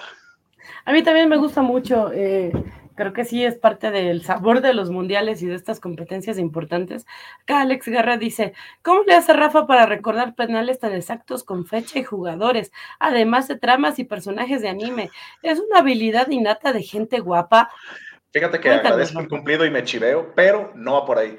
Ahora, si me preguntaras cosas de la escuela, ahí es donde voy a quedarte mal. Entonces, el día que haya un eh, covacharla académica o covacharla este, economía y finanzas o administración, que es de lo que estudié, ahí sí te voy a quedar mal. Entonces, por eso uso estos dones en estas situaciones, porque en otros lados, ay, si vieras, soy malísimo en otras cosas, ¿eh? la verdad es que se complica que Carlitos Parker ya se despedía. Muchas gracias por acompañarnos, Carlitos. Nosotros también ya casi vamos cerrando porque ya no nos extendimos demasiado. Perdón, chicos, perdón, Rafa. Nada más vamos a cerrar con pues, la paliza que dio Portugal a Suiza. Que, que, que sí, o sea, yo nada más eh, no podía ver el partido y nada más veía 4, 4-0, eh, 5-1 creo, 6-1, yo no manches, ya párenlo. y pues sí, ahí quedó. Y sin Cristiano, y sin Cristiano, porque digo, puede ser determinante, pero ahora se dieron el lujo de quitarlo. Pero como dijimos ahorita, Portugal no es Cristiano nada más. Portugal es un Joao Félix, un Bruno Fernández, un este, eh, Bernardo Silva, este joven que yo no lo conocía, Gonzalo Ramos, yo no sé de dónde salió. Te lo juro que para mí este tipo nació ayer. Jamás lo había escuchado y de repente tres goles y es el primer hat trick del mundial. Entonces dices, oye, qué, qué, buena onda, la defensa es muy sólida. Pepe, a pesar del look que trae, como que se ve muy de, demacrado y todo, Pepe está hecho un animal, o sea, como toda la vida. Ya no es tan violento, pero sí te da miedo, ¿eh? Sí te, sí te, si tú vas corriendo contra él, dices, ¿sabes qué? Mejor que se vaya la pelota, no voy a acabar mi carrera aquí. Y hoy metió gol aparte, o sea, imagínate, Portugal va bien, pero seamos sinceros, el rival sí fue una papita. Suiza con todo el respeto y cariño que me tienen los chocolates de allá, pero fue una papita, la verdad. No, no, no traía nada. Creo que el gol incluso hasta puedo pensar que fue fortuito. Fue como que, ah, bueno, pues cayó un gol. Pero de ahí en fuera, Portugal no batalló para nada. Creo que el partido estuvo parejo hasta que empezó. A mí la verdad es que me sorprendió muchísimo que Suiza calificara. Yo pensé que en ese grupo iba a pasar Serbia pero, pues sí, pues Suiza sí, estaba dando la sorpresa, pero como dices, hoy sí se desinfló por completo y ya vimos que, pues no, no, no les alcanzaba para más. Em, ya nos compartió Félix los, los memes de Japón. Gracias, Félix, ahorita los paso. Y, y pues, y pues sí, justamente esta cuestión de, de Portugal, que eh, otro de los sólidos, a mí me gustaría mucho verlo en la final. De hecho, me gustaría verlo ganar el mundial. Eh, pues ya veremos si, les alcanza. Pero eh, no, no sé, eh, de, este, de este encuentro, ¿a, quién le va, Rafa? Mira, este encuentro de Marruecos-Portugal, que es el sábado 10 a las 9 de la mañana, yo quisiera que ganara Marruecos para que siguiera su racha de caballo negro, pero no quisiera que el último mundial de Cristiano se acabara en cuartos. Entonces, es eso, a veces juega mucho ese tema conmigo, porque a mí me encantaría ver a Cristiano contra un país poderoso como Inglaterra o Francia, para ver qué puede hacer. Pero si gana Marruecos, no me sentiría triste porque sería una, un bonito resultado también. Pero ahora sí, creo que me voy con Portugal, nomás por Cristiano. Sí, a mí me gustaría, que en contrario a lo que dices tú, a mí me gustaría que, ganara Marruecos, porque siento que estaría bien bonito que alguien, bueno, un equipo que nadie espera lo gane, bueno, siga avanzando al menos, pero no, sí, desde el principio yo dije, quiero Portugal, quiero Portugal. Entonces... Es, que verdad que es difícil, o sea, dices, es que quiero por esto, pero me gustaría esto, o sea, y todos los partidos, todos los partidos tienen algo así, excepto el de Brasil-Croacia. Ese sí, creo que nada más Jorge le va a Croacia, y, respetable, pero de ahí en fuera, Inglaterra-Francia es una balanza. Eh, Argentina, Países Bajos, también es como que, ay, me gustaría ganar Argentina, pero Países Bajos con Bangal es un equipo diferente con Bangal. Esa unión que tiene con los jugadores es tan bonito verlo celebrar con ellos. Que dices, oye, el señor se ve que es un amargado y odiaba a nuestro chicharito, pero qué bonito juega Holanda con él. Entonces, es difícil decidirse tan fácil, ¿no? Como para ver por dónde va a, quedar las cosas. Sí, eh, pues ya veremos. Eh, probablemente no, no estará Rafa acá el sábado para comentar eh, que si le atinó o no, pero pues igual y le estaremos mandando ahí tweets para burlarlo, burlarnos de él, si es que falló todas, o para felicitarlo si, si no. Y bueno, acá Félix nos compartió este de Ania, eh, este meme de la niña que ah. está vestida de Ania en Japón. Anya Forger que decía el meme, yo me acuerdo cuando le vi la primera vez, es que cómo saben nuestras tácticas, es como si nos leyeran la mente y pues eh, esta chica Anya tiene ese poder de, telepatía, entonces está muy gracioso que haya gente con cosplay en el mundial. Yo creo que si yo voy al mundial, lo que menos me llevaría sería mi disfraz, pero pues bueno, no quedó un mundial, entonces no sé, no sé qué va a pasar. Sí, que yo pensaría, si fuera un mundial, lo que menos haría es meterme al cine y ya vimos a Vale que se metió. Entonces, es cierto. Pues no sé, ya, ya veremos eh, cuando sea acá los partidos que toquen acá en México. Como dices, ojalá nos toque un Japón por acá. Y, y, sí, te aseguro que va a haber un montón de cosplayers en los partidos de Japón si, si le toca a Japón como sede. Ojalá que sí toda la Friki Plaza se va a ir al Estadio Azteca y estaría maravilloso, sería graciosísimo ver a todos disfrazados de, de, de Yu-Gi-Oh, de, de, cosas así que es como que, ay, estos güeyes, pero bueno, sería muy divertido.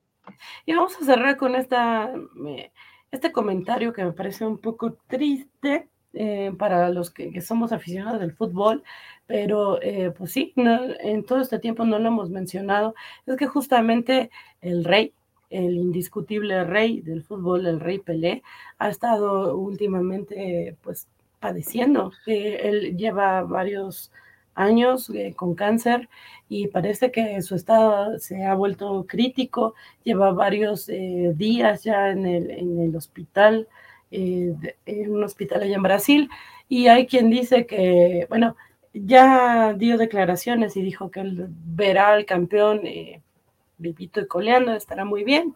Es como su manera de darnos ánimos para los aficionados al deporte. Pero por acá, eh, Carlitos Parker, que supongo que ya se fue, pero nos decía, el mejor de todos los tiempos es Pelé. Inglaterra sacrificó a la reina, Argentina a Maradona y Brasil está por sacrificar al rey para ganar el mundial. Fíjate que, que, que ojalá ganar a Brasil nada más por esto para que alcanzara a verlo, pero sí la salud de Pelé lleva un par de años en que es intermitente. Hay veces en que mencionan que está muy grave, creo que le han dado por muerto como tres veces. Eh, entonces el rey está luchando, sería una pena perderlo, digo, sería una pena perderlo en cualquier día pero antes de que se acabe el Mundial sería una mayor, específicamente para Brasil. De hecho, ha habido muchos mensajes muy bonitos de jugadores que están actualmente en el Mundial. Mbappé este, pidió oraciones por el rey, eh, Vinicius Jr. también dando un mensaje, un gran abrazo para él. O sea, es que en Brasil es otro nivel. Eh, creo que hasta un nivel mayor que lo que es Maradona, porque lo Maradona es un fanatismo desbordado, pero el amor por Pelé, por el rey en Brasil, es algo que no tiene comparación. Ojalá pueda librarle y que duremos un tiempo más, pero pues estas cosas son inevitables, desgraciadamente. Eventualmente va a pasar y sería icónico, sería casi casi mandato divino que Brasil se coronara campeón antes de que Pelé se fuera. Entonces, le da un toque más especial todavía a, la situación de Brasil, que trae un equipo muy sólido, pero pues bueno, habrá que esperar a ver qué sucede con ellos. Sí, eh, Ah, yo coincido contigo, ojalá en ese sentido que Brasil le dé esa satisfacción a su rey, a nuestro rey eh, futbolístico.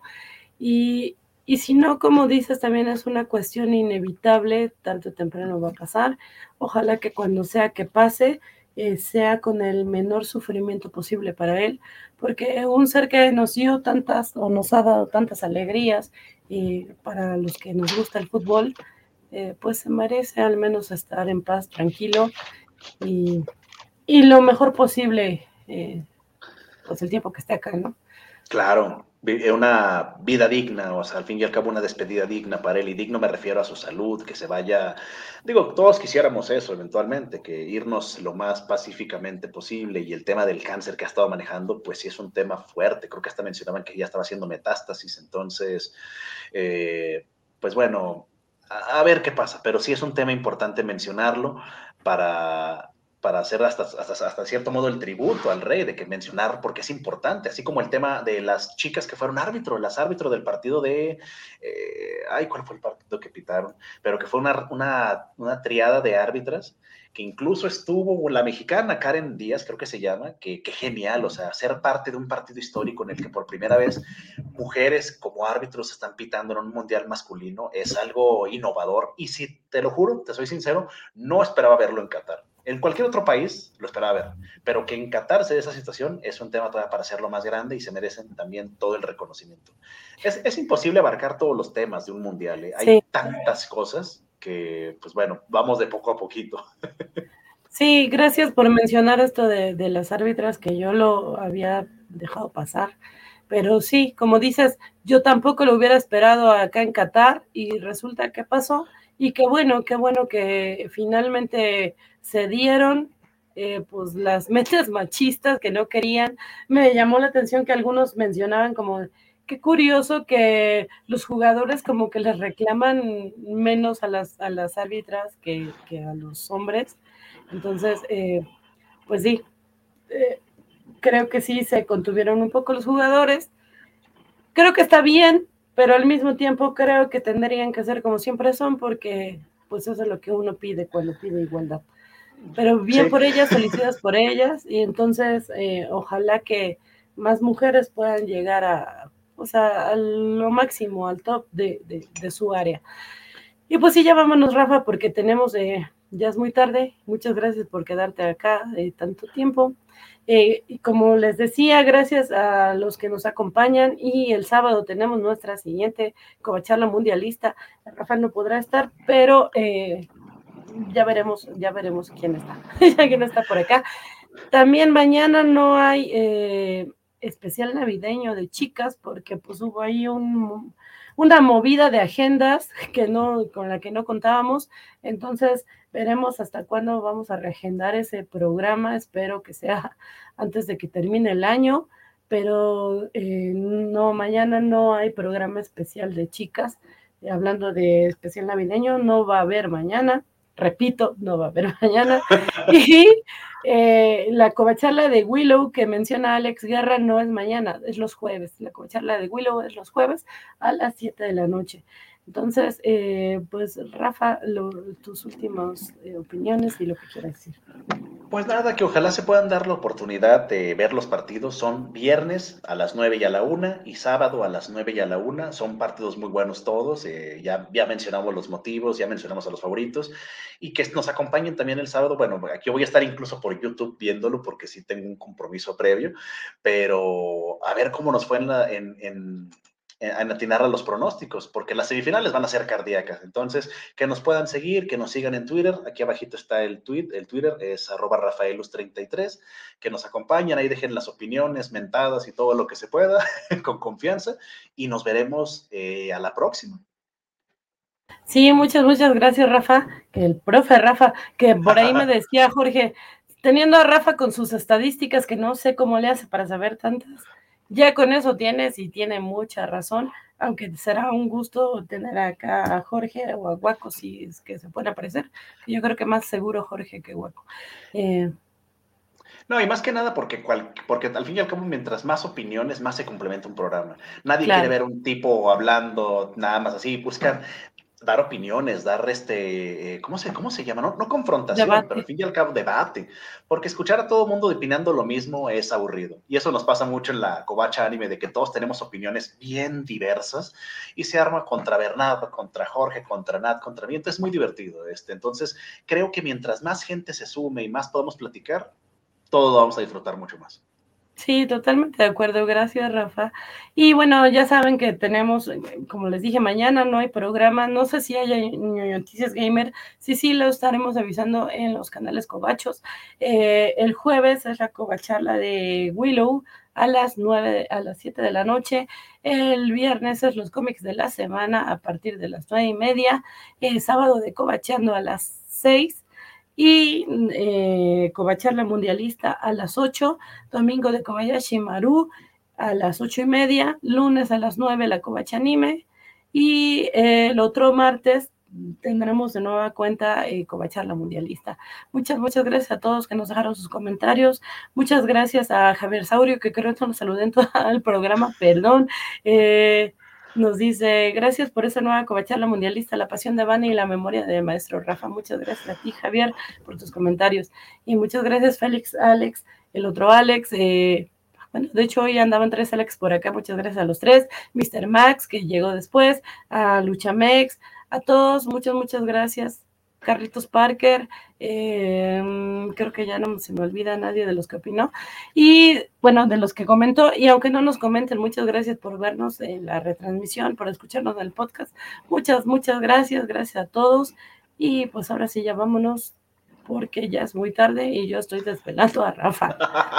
no, no, es, es bueno ahora todavía, pero sí tengo que ponerme al corriente en otras cositas. Entonces, hay un ojo a la covacha, un ojo al anime, el, oído derecho al fútbol y el izquierdo, a ver si no me gritan por aquí. muy bien, muy chiquita. No, que no te griten. Ya vámonos. Adiós.